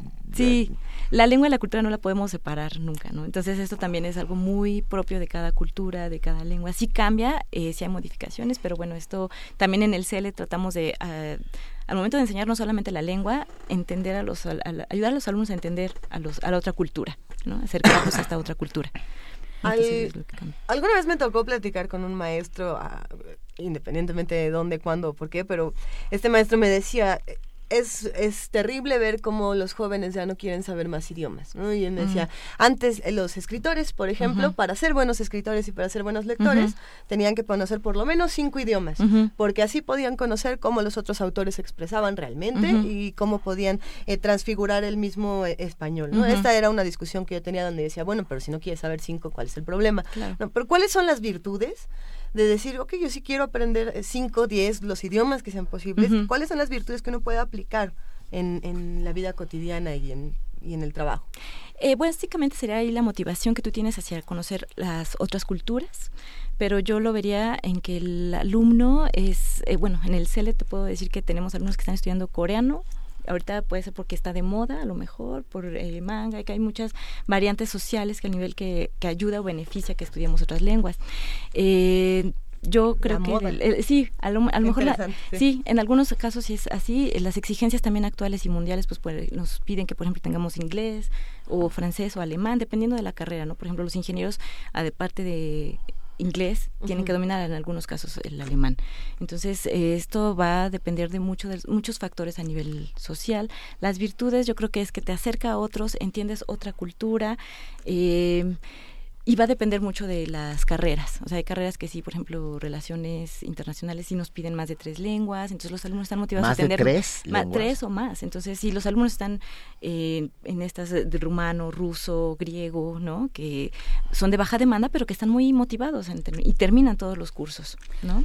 Justamente nos preguntaban de estas lenguas que son de baja demanda, como sueco, por ejemplo, que piden, que no abren todo el tiempo el, primer módulo, ¿no? Que piden algún conocimiento previo para inscribir Es por, por en sueco no, al menos no es este la, el caso, es desde puedes entrar desde primer nivel, pero sí cuando son de alta demanda, como el caso de inglés, alemán, eh, sí son eh, francés, son de las que tienes que tener conocimientos previos y ya después puedes entrar con nosotros. Y nos preguntaban los requisitos, un estudiante de preparatoria y tenemos que decirle que necesita tener la, la preparatoria terminada, ¿verdad? Y pero puede tener ah. acceso a centros y programas. Ah, mira, mira. En centros y programas es donde se atiende público general. En el campus de Ciudad Universitaria es donde atendemos a los alumnos que están en posgrados de, la, de Ciudad Universitaria y eh, alumnos que están estudiando licenciaturas que están vigentes todavía en Ciudad Universitaria. Pero tenemos esta oferta ah, para público general en, en los centros y programas. en la página lo pueden encontrar. Bueno, por preguntarte, ¿cuántos idiomas sabes y cuántos idiomas ah. te sirven a ti para tu trabajo? Eh, bueno, el español es mi primera lengua, estudié el inglés eh, por eh, la motivación de mis papás para que estudiara inglés. Eh, después por motivación propia estudié portugués. Sueco, también lo estudié un poco, pero obviamente ya perdí práctica de sueco. No, no estuve tanto en contacto con la lengua. No te vamos pero a hacer me hablar encanta. sueco, no, gracias, por favor. Deja, por favor, deja hablar, escribir en sueco. Este idioma lleno de, de, tildes. y tildes. Sí. Uh, dash, uh, bueno, sí, sí, sí, guiones, todo. sí, sí, es guiones, muy, sí, sí, sí, sí, os, os eh, rotas por la mitad. Claro, sí, sí, es, es, muy, es bonito eh, contrastar tu lengua con, otra. Entonces eso creo que ayuda también mucho a los alumnos y siempre nos dicen, es que hasta que aprendí alemán o aprendí otra lengua, ya entendí el español. Entonces es cuando las lenguas ya entran en contacto y entiendes más. Claro, porque el gran problema del español es que estudiamos gramática una vez que ya sabemos el idioma, entonces no ponemos la misma atención a la gramática hasta que nos, nos enfrentamos con otra lengua. Les puedo contar mi peor pesadilla. Mi peor pesadilla es eh, estar en una calle en donde no puedo leer los letreros que están ah, alrededor. Sí. Me pasó alguna vez y es una de las... Eh, ¿Te sientes uh, analfabeto? Sí, O sea... Pues eres. No, claro, eh, pero funcional. Exacto. Pues, bueno, la mímica, los gestos. o sea, si te encuentras con el cirílico, eres analfabeta para el, eh, En Indonesia, querida, yo lloraba. O sea, es lo menos que puedes hacer llorar porque no entiendes una sola eh, palabra, no, deja de palabra, letra. signo, Entonces es así como, este es uno de mis sueños recurrentes, ser, sentirme analfabeto. Hay una, hay una cosa muy bonita con el CELE que yo pensaba cuando, cuando planeamos esta, esta mesa, es, es una cosa muy vasconceliana, esta idea de de insertar a los alumnos, o sea, Vasconcelos lo que quería era los insertar. aunque sean dentro de tu cabeza, ilustran. Ajá, o sea, Vasconcelos lo que quería era insertarnos en la modernidad, ¿no? Y por eso las lecturas clásicas para niños, y por eso nos puso a leer la Iliada y el Ramayana. Y, qué bueno, qué bueno que leímos la Iliada y el Ramayana. Pues sí, ¿no? Y entonces dentro de esa lógica existe el CELE, ¿no? no podemos limitarnos a un solo lenguaje porque porque hay un mundo allá afuera. Exactamente el español ha dado un montón al mundo, pero también hay un montón de lenguas que los alumnos tienen que conocer y por eso también la idea de que se, de que para recibirse tengas que pasar un examen de un idioma. Exactamente. Sí, son las exigencias actuales y que bueno, finalmente las exigencias de la, de la universidad. La UNAM exactamente tiene que ayudar a preparar también a los alumnos en esta parte, no solamente a nivel académico, sino en esta segunda otra alternativa de profesionalización. Hay, hay muchas preguntas de los que nos escuchan, también eh, nos están preguntando, ya, ya, ya platicamos de los precios, ya platicamos de cómo acercarnos. Pero, pero, perdón, Lau Lau, hablando de los precios, dice, ¿esos precios son para todo público? Justo. ¿Hay examen previo y de eso depende ser aceptada o no? En algunos... Eh, casos cuando son de los exámenes de eh, colocación para conocer en las lenguas eh, eh, de alta demanda sí hay ciertos precios para los alumnos universitarios. En centros y programas no estoy muy segura, eh, pero debe ser una cuota de recuperación eh, obviamente accesible. Eh, otra de las preguntas que nos planteaban aquí en redes sociales, además de la de los precios, era eh, qué ocurre con las lenguas nacionales. Es decir, aquí está el náhuatl, pero si tienen planeado eh, meter más, acercarse más para también reforzar este asunto de la interculturalidad en nuestro país. Sí, la UNAM sí tiene esta visión de eh, pluralidad de, lenguas, entonces, bueno, al menos en nos, todavía no tenemos esta otra acercamiento sobre otras eh, ofertas que podamos dar hacia otras lenguas originarias, pero en distintos eh, institutos, como el de filológicas, también hay otros seminarios, de, por ejemplo, de lenguas mayas, que, que hay muchas investigaciones, los académicos trabajan conjuntamente con con las localidades o municipios donde está el maya trabajándose. Entonces la universidad tiene también estas otras alternativas, no solamente de enseñanza, sino de conocer otras lenguas. Qué maravilla. Rodrigo Méndez abona a mi pesadilla y la vuelve apocalíptica, porque dice, en el, met en el metro dos personas leían algo que yo no podía leer. Una leía música y la otra braille. Claro. te acuerdas el día que leían sánscrito? Estábamos tú y yo sentados en el metro. Es cierto, Juan Inés y yo íbamos en el metro y de repente el tipo que estaba sentado frente a nosotros estaba leyendo algo y yo me atreví a decirle, oye, ¿eso es sánscrito? Y me dijo, sí. Y le digo, ¿y sabes leer sánscrito? Y me dice, bastante bien. Bueno, bueno nos puede haber contado cualquier cosa, no tenemos la más remota idea. pero fue un momento también muy, muy impresionante. Pero también es cierto, se lee música, se lee braille, matemáticas. Se, lee, leen matemáticas y se lee el mundo. Exactamente. Y esto y esta es una manera maravillosa de ir por el mundo. Sí, las lenguas te abren mucho y otro tipo de lenguaje. No sabes qué gusto que estés con nosotros y que nos estés contando todas estas historias. Acérquense al CELE. Además, sin duda, es el, el centro más importante del país para aprender idiomas. Sí, 50 años nos respaldan. Sí, 50 años de trayectoria. Así es. Sí, y bueno, de, quisiera aprovechar también el momento para eh, invitarlos a nuestros eventos culturales, académicos, y este año tenemos el Encuentro Nacional de Profesores de Lenguas Extranjeras, el 1, 2 y 3 de agosto, que nos ayuda, bueno, es un espacio y un foro de debate y de apertura académica para conocer experiencias en metodologías de enseñanza.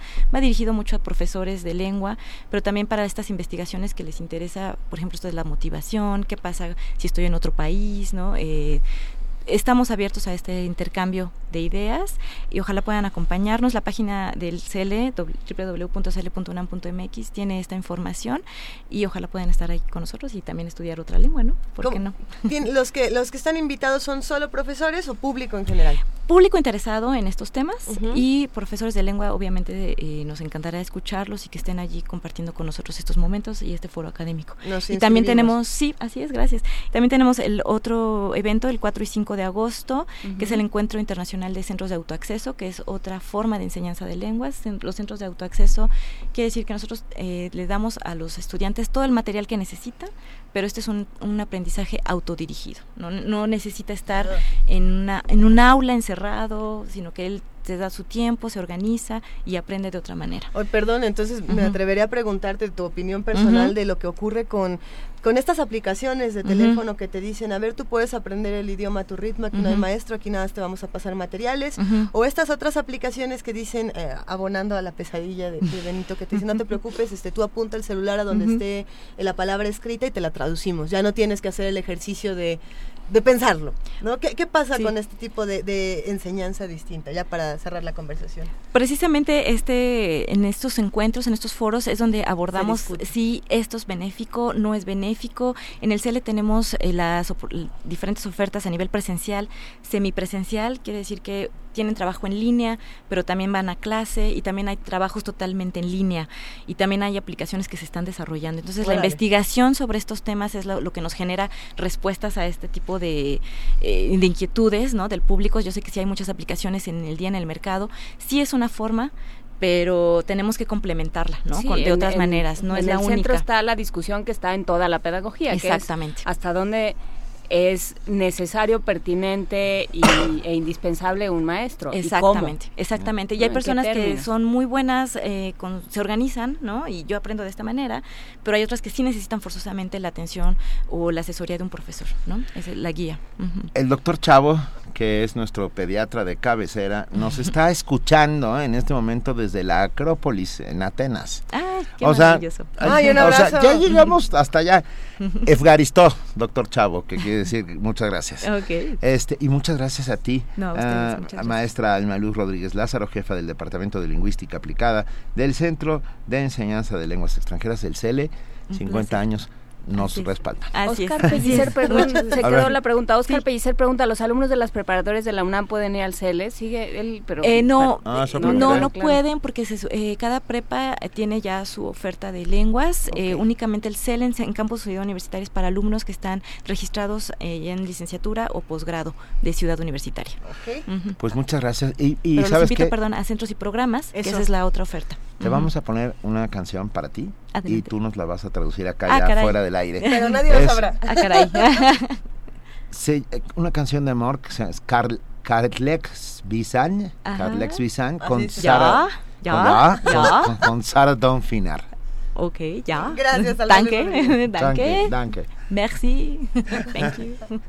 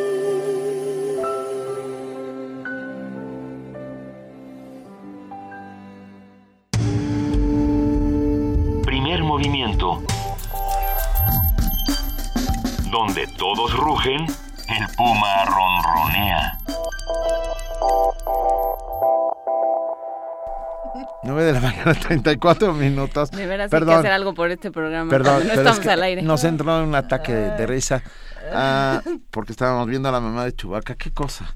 Ah, nadie sabe, nadie supo porque vamos a hablar de biofertilizantes. Así es. hoy. Los biofertilizantes son económicos, prácticos y no dañan el ambiente. Brasil ahorra un billón de dólares al año con el uso de estos productos. Ándele. La UNAM también trabaja en su desarrollo. La nota con nuestra compañera Dulce García. Té de cáscaras de plátano, cenizas de madera, estiércol de pollo o pozos de café son algunas recomendaciones domésticas para fertilizar una planta, lo que a la industria agrícola no siempre puede abastecer. El proceso permite que un cultivo capte nutrientes de manera más eficiente. Aunque para esto hay productos químicos, es necesario tener cuidado con la dosis para no quemar las raíces. Hace 120 años, se creó una sustancia más barata, más limpia y más fácil de utilizar, los biofertilizantes. Esperanza Martínez, investigadora del Centro de Ciencias Genómicas de la UNAM, nos explica. El volumen del eh, fertilizante es una bolsita pequeñita que no pesa, o sea, el transporte es mucho más fácil, más adecuado y se basan en bacterias que son fijadoras de nitrógeno que han probado ser inocuas, que no se encuentran relacionadas con patógenos y que se pueden liberar al ambiente de manera muy segura. Y tal vez el país más exitoso es Brasil, donde el uso de biofertilizantes les ahorra un billón de dólares al año. Los agricultores destinan muchos recursos a estos procesos, porque se necesita petróleo para producir estos productos químicos. Los biofertilizantes, en cambio, son más baratos, pues utilizan la energía solar.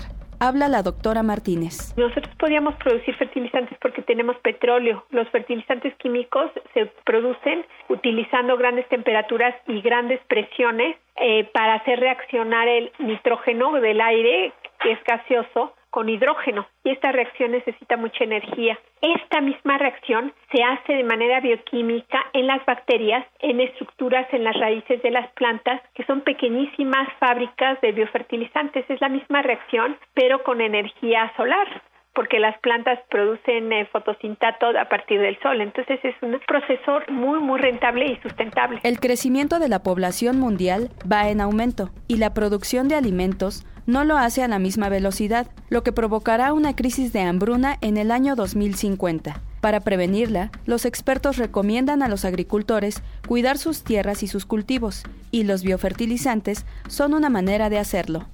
Radio UNAM, Dulce García.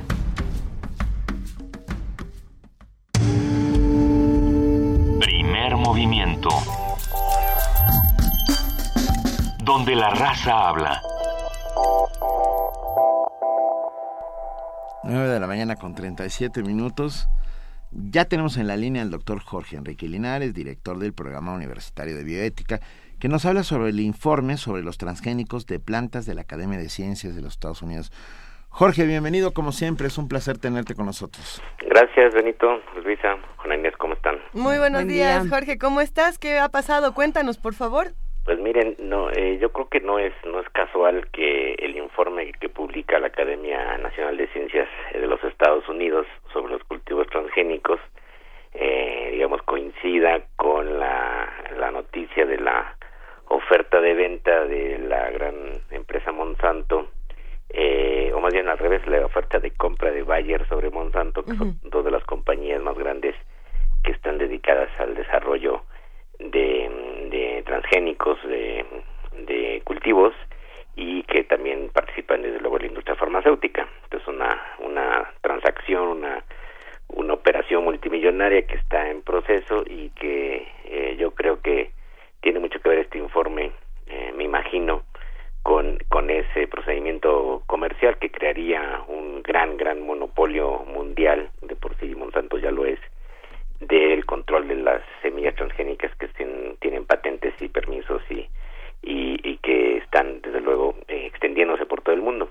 Entonces sale el informe de la Academia Nacional de Ciencias de los Estados Unidos, un informe que eh, recupera o digamos analiza distintos estudios y que concluye que después de 30 años de cultivos genéticamente modificados en varias partes del mundo, sobre todo en Estados Unidos, en Canadá, en Sudamérica, en China, que son los principales países productores, eh, no, no se han detectado como se, se, se, ha creído, como se esperaba, daños a la salud humana, eh, pero esto no es el, el, debate central sobre el uso de los, los transgénicos en, en los cultivos, eh, sino que eh, el problema ha sido la discusión sobre los efectos eh, ambientales y los efectos de la agricultura. Uh -huh. También el informe concluye es un informe muy muy amplio que se puede encontrar en, en internet ya, es un informe de 400 páginas más o menos que hace todo una, un grupo de expertos de Estados Unidos, eh, muchos de ellos pues, directamente vinculados con el desarrollo de los transgénicos, obviamente, y que eh, también dicen bueno, que no se pueden detectar hasta el momento efectos eh, significativos eh, negativos en, en, los ecosistemas en donde están cultivados los transgénicos, que claramente sí ha habido, eh, como se dice, contaminación a las especies no transgénicas, pero que no no se detecta digamos eh, en estos en estos años un, un problema eh, digamos mayor eh, en ello sin embargo los efectos en la agricultura sí son diferentes y ahí es donde está todavía el, el debate no a pesar de que de que no haya habido estudios conclusivos o digamos eh, determinantes sobre si hay o no afectaciones por el consumo de transgénicos ha habido experimentos y reportes sobre daños en otros animales, eh, no en la salud humana. A pesar de esto, eh, en el caso de la agricultura, el problema persiste y el debate persistirá todavía muchos años por la, transformación justamente de la agricultura industrial en los últimos años a una agricultura intensiva de monocultivo de unas cuantas especies. Los agroecólogos saben mucho mejor que, nosotros que esto no es una buena táctica ni una, una buena técnica de, crear solamente cultivos eh, tan extendidos de unas cuantas variedades, que es el caso de los de los cultivos transgénicos, pues solo se reducen unas cuantas variedades, uh -huh. sobre todo para usos industrializados y también para usos en el sector del, de la industria de alimentos y para eh, alimento para, para ganado. Eh, el, uno de los temas más discutidos ha sido pues el, el, la, el uso del glifosato, que es uno sí. de los de los herbicidas que está directamente asociado con una variedad de transgénicos de Monsanto que se sabe, se, se conocen claramente los efectos eh, tóxicos que tiene tanto en las personas como en, en otros animales y que estos eh, agroquímicos pues no se han reducido como se pensaba. Igualmente se discute que los eh, rendimientos tampoco son tan espectaculares como se había dicho hace unos años y que llegan a, a, a un tope, así que por las razones también agro, agroeconómicas que aparentemente son las más importantes para seguir utilizando este tipo de cultivos habría ahí algunas algunas reservas entonces bueno muy brevemente este uh -huh. informe tiene tiene conclusiones muy interesantes no eh, uh -huh. es un informe de una academia de un país no hay que tomarlo como como si fuera la última palabra y Así desde es. luego les digo muchos de los investigadores norteamericanos pues, están involucrados con el desarrollo de transgénicos ahí puede haber un conflicto de interés en algunos casos no y eh, pero bueno se, es un buen ejemplo de una discusión como llamamos nosotros tecnocientífica en, en la sociedad actual en donde no, no solamente la opinión de los expertos eh, tecnólogos o científicos es determinante sino que esto involucra a más sectores desde luego a los agricultores a las poblaciones a las comunidades a los consumidores.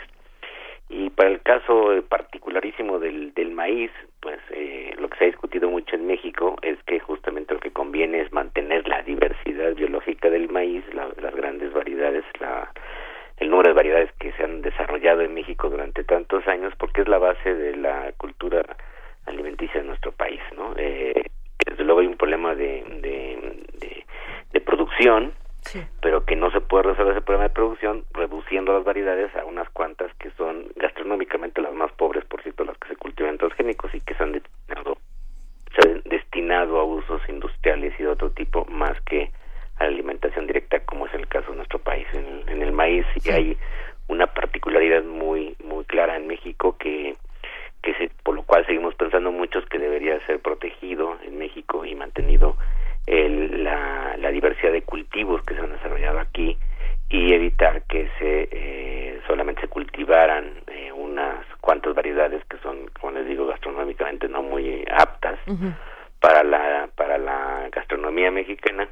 En el caso del maíz, en otro en otros cultivos, eh, sobre todo los que están ya más asociados a usos industriales, pues, podrían ser diferente la situación y de todos modos el, el problema que sigue eh, presente a largo plazo es el de la transformación de la agricultura, el uso intensivo de los monocultivos y eh, también los efectos que tiene en, en, las, en las malezas y en las plantas eh, que conviven sistémicamente, ecosistémicamente con los cultivos eh, a campo abierto.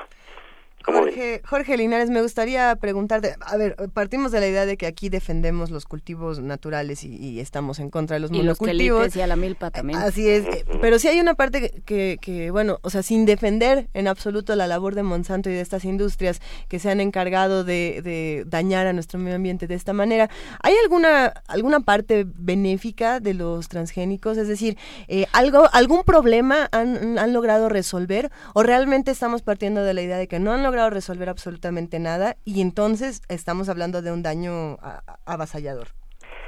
Pues mira, es una, una respuesta que tiene, digo, una pregunta que tiene dos respuestas. Por un lado, eh, su beneficio más inmediato ha sido el incremento de la producción y estabilizar las producciones, eh, con el costo de reducir la, la biodiversidad de lo que se cultiva. Entonces, eso es un primer problema que tiene esos ya de esos dos focos, porque si solo nos interesa, digamos, lo agroeconómico, y esto aparentemente es de interés principal solo para los agricultores, los que invierten dinero y, viven de esto, pues podría ser un beneficio que también tiene sus límites. Como les digo, llega un momento en que los, los, los montos, eh, los aumentos en la producción ya no son tan constantes o se pueden estancar o podría tener problemas si aparecen otras nuevas plagas o aparecen otros problemas porque es lógico pensar que si se siembra solo una o unas cuantas variedades, pueden ser muy vulnerables a nuevas plagas, ¿no? Entonces, eh, eso, ese beneficio que ha sido muy, muy publicitado y muy, este, digamos, eh, eh, subrayado por las empresas, eh, tiene también sus, límites y sus costos. El costo es la, biodiversidad. Ahora, para los consumidores, esto yo lo he dicho muchas veces, para los consumidores no ha habido absolutamente ningún beneficio ni precio menor, ni un producto mejor, ni siquiera se ha logrado enriquecer estos productos como se planteaba desde el inicio hace 30 años, ¿no? Ha habido problemas de hecho en ello cuando se agregaron en el caso del arroz este eh, vitaminas, eh, creo que era vitamina A, justamente lo que se produjo fue un producto muy alergénico que tiene efectos este, importantes y entonces se tuvo que retirar del mercado. Así es que para los, para los consumidores nunca hemos tenido ningún beneficio, ni siquiera la reducción del precio. Al contrario, aumentaron los precios porque los cultivos se convirtieron en commodities y en, o sea, en, este, en, fuentes de inversión financiera y que además se destinaron a otros usos industriales. Entonces, otro beneficio ha sido los usos industriales. A mayor producción se puede utilizar más eh, cantidad de, de producción para usos eh, industriales de biomateriales, por ejemplo, de aditivos, de un montón de cosas que ya se utilizan en la industria, no solo alimenticia. Ese sería uno de los beneficios importantes de ese, de ese aumento de la producción. Eh, el costo es pues, se han extendido los monocultivos intensificados industrializados en grandes regiones, tanto en Norteamérica como Sudamérica y ahora también en China y la India. En México pues no hay esas grandes extensiones de campo que se puedan cultivar a ese nivel, y pero sí es uno de los objetivos muy importantes para las empresas transnacionales el conquistar literalmente eh, en términos de, mercado eh, este, justamente la producción en, en México y entonces eh, hacer contratos con los agricultores para venderles las semillas patentadas y obligarlos a cultivar solamente esas semillas durante un determinado tiempo. Ese es el problema que todo el mundo ha señalado. Por eso, por las prácticas monopólicas que en otros casos también han sido muy nocivas en otros medios, en otras dimensiones técnicas, pensamos simplemente en el software o la informática, ¿no? Y hay monopolios tremendos, hay dos monopolios, eh, duopolio más bien que es eh, Apple o Microsoft, pues estamos hablando de tecnologías eh, abióticas, de cosas que tienen que ver con intercambio términos de información en donde una diversidad de productos podría ser no muy recomendable, pero en el caso de lo biológico y de los cultivos y de la alimentación, la biodiversidad es muy importante mantenerla, eso es lo que han señalado los ecólogos y los agroecólogos durante todos estos años. No es conveniente, en términos generales, no es una buena apuesta el, el creer que por aumentar la producción y solo por aumentar la producción, entonces eh, cultivemos unas cuantas o una sola variedad de cada cultivo en todo el mundo. Imagínense lo que eso implica de eh, afectaciones ambientales a largo plazo. Jorge Linares, mil gracias por estar esta mañana con nosotros. Seguiremos insistiendo y abundando en el tema de los porque, transgénicos. porque el asunto es la regulación. Eh, exactamente, la regulación es el problema. Pero por lo pronto a ti te mandamos un enorme abrazo y nos estamos escuchando eh, la próxima, el próximo miércoles. Muy bien, muchas gracias. Pues eh, aquí tienen uno de los temas que seguirán recurrentes. Es un informe muy importante, sin duda, este de la Academia Norteamericana que recoge más de 900 estudios que se han hecho en los últimos años, pero bueno, hay que analizarlo con más cuidado y verán que la discusión va a continuar todavía muchos años más. Te vamos a tener aquí para que nos sigas orientando en esta discusión. Gracias, Jorge Linares. Gracias a ustedes, un abrazo. Hasta luego. Hasta luego, abrazo. Hasta luego. Primer movimiento. Donde la raza habla.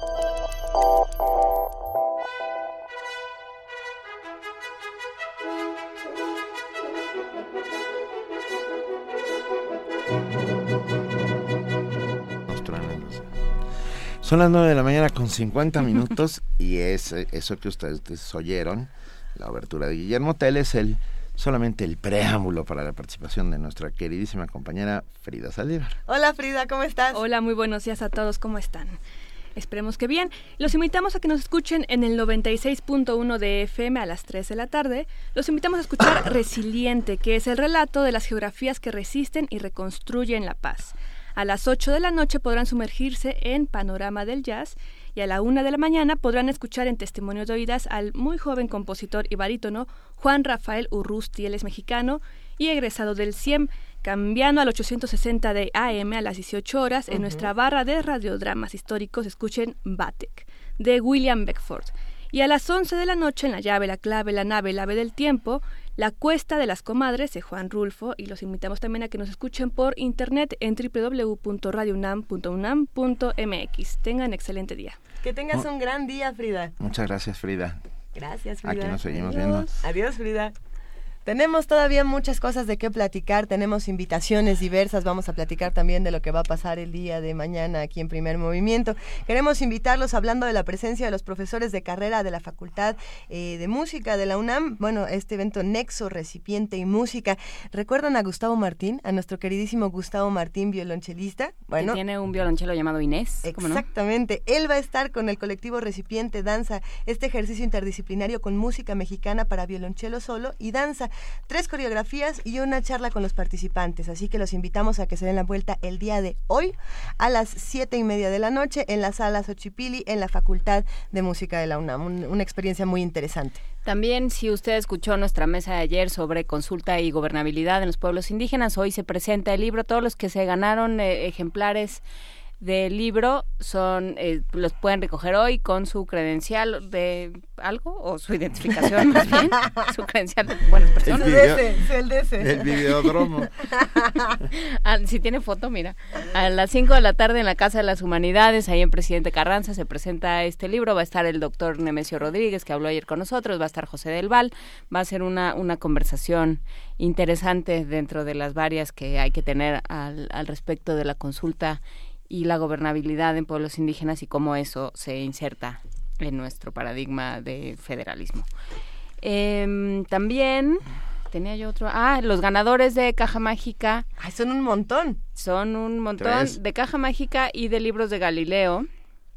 A ver, los libros, la, la Caja Mágica se la llevaron la visita la Caja Mágica, la ganaron Citlali Maldonado, Lucio Arturo Rodríguez y Alicia Espinosa Ramos.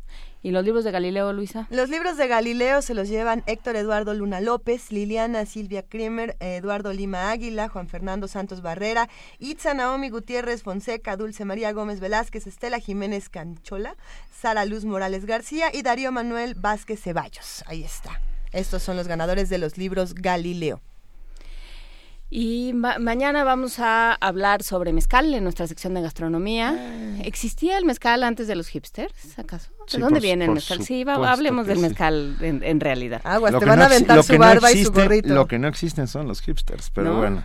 ¿Qué diría Ginsberg de todo esto? ¿Qué Ginsberg- diría Allen Ginsberg? de todo Allen esto? Ginsberg diría, he visto a las mejores mentes de mi generación paseando un puerquito por la calle. Un pangolín. Ah, Bueno, en no fin. es cierto. Tomando Sí, de- mezcal sin saber qué toman. platicamos. Luego platicamos. Este, hablaremos de Tetelcingo, la, o lo- la horrible realidad que nos, que nos muestra Tetelcingo. Oh, sí. Hablaremos sobre el líder talibán, si murió o no murió, quién es este nuevo Y cómo líder llegó el talibán. nuevo, en- o sea, la elección más rápida del oeste. ¿Qué básicamente. pasa en Afganistán? Hay que Y platicar. platicaremos sobre los mineros de oro de Sudáfrica. Todo esto en nuestra sección de Mundos Posibles con Alberto Betancourt. Así es que estaremos muy, muy movidos. Muy Escúchenos movidos. mañana. Hoy cumpliría años Rosario Castellanos, 91. 91. La gran, la gran, grandísima Rosario Castellanos, muer- muerta de, la, de una de las maneras más tontas. Bueno, ella era embajadora de México en Israel, sale de la ducha, prende una lámpara y, se- y se electrocuta. Este, eh, eso es una cosa terrible. Pero bueno, la grandísima Rosario Castellanos. Inmortal en sus letras. Inmortal, mujer que Inmortal. es mujer que sabe latín. Y tenemos para celebrar este 91 aniversario de su natalicio un poema con Margarita Castillo. Es Amanecer de Rosario Castellanos. Hoy como Rosario Castellanos, mi mamá también cumpleaños. Ah, bueno, pues Felicidades, la- mamá. la- Un abrazo a la mamá de Luisa. Eh. Felicidades, Tere. Eh, pero bueno, por lo pronto, es más, se la dedicamos a Tere. Eh, Amanecer de Rosario Castellanos en voz de la grandísima Margarita Castillo.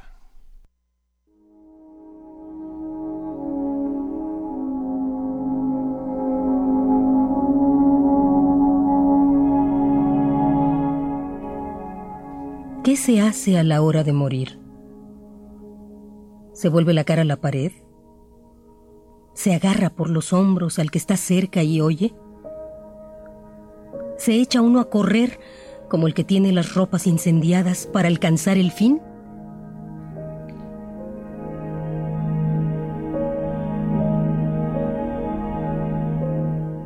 ¿Cuál es el rito de esta ceremonia? ¿Quién vela la agonía? ¿Quién estira la sábana? ¿Quién aparta el espejo sin empañar?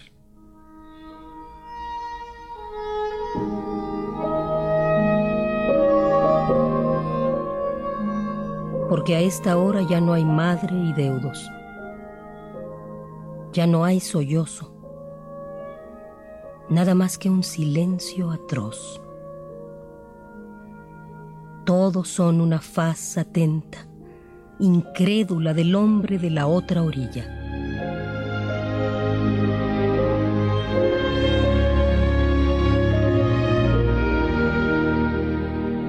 Porque lo que sucede no es verdad.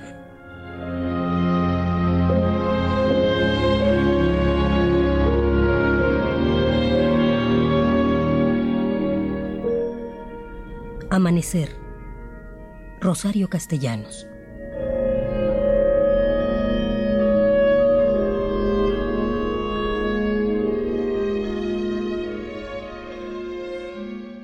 Gracias, querida Margarita Castillos, por recordarnos a, A Rosario. Castellanos. Margarita Castillo y Rosario Castellanos en, una, en un mismo programa. Todo puede salir bien. Ya nos vamos. Ya nos vamos, es cierto, gracias a todos los que hacen posible diariamente el primer movimiento. Gracias, querida Juana Inés de esa. Muchas gracias a ustedes. Nos vemos Gracias, mañana. querida Luisa Iglesias. Gracias, querido Benito Taibo. Gracias, producción. Gracias, información. Gracias a todos. Y sobre todo gracias a ustedes que están ahí haciendo comunidad diariamente con nosotros. Ah, de eso se trata. De, entre todos sabemos todo y así vamos aprendiendo y haciendo de este mundo un lugar por lo menos un poco más habitable. Esto fue Primer Movimiento. El mundo desde la universidad.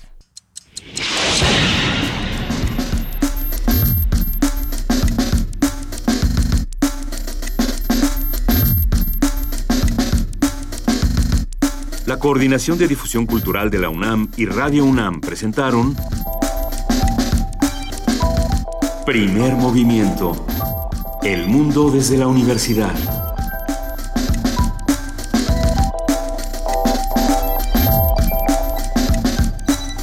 Coordinación de invitados Amalia Fernández y Miriam Trejo. Redes sociales Vania Nuche. Operación técnica Arturo González.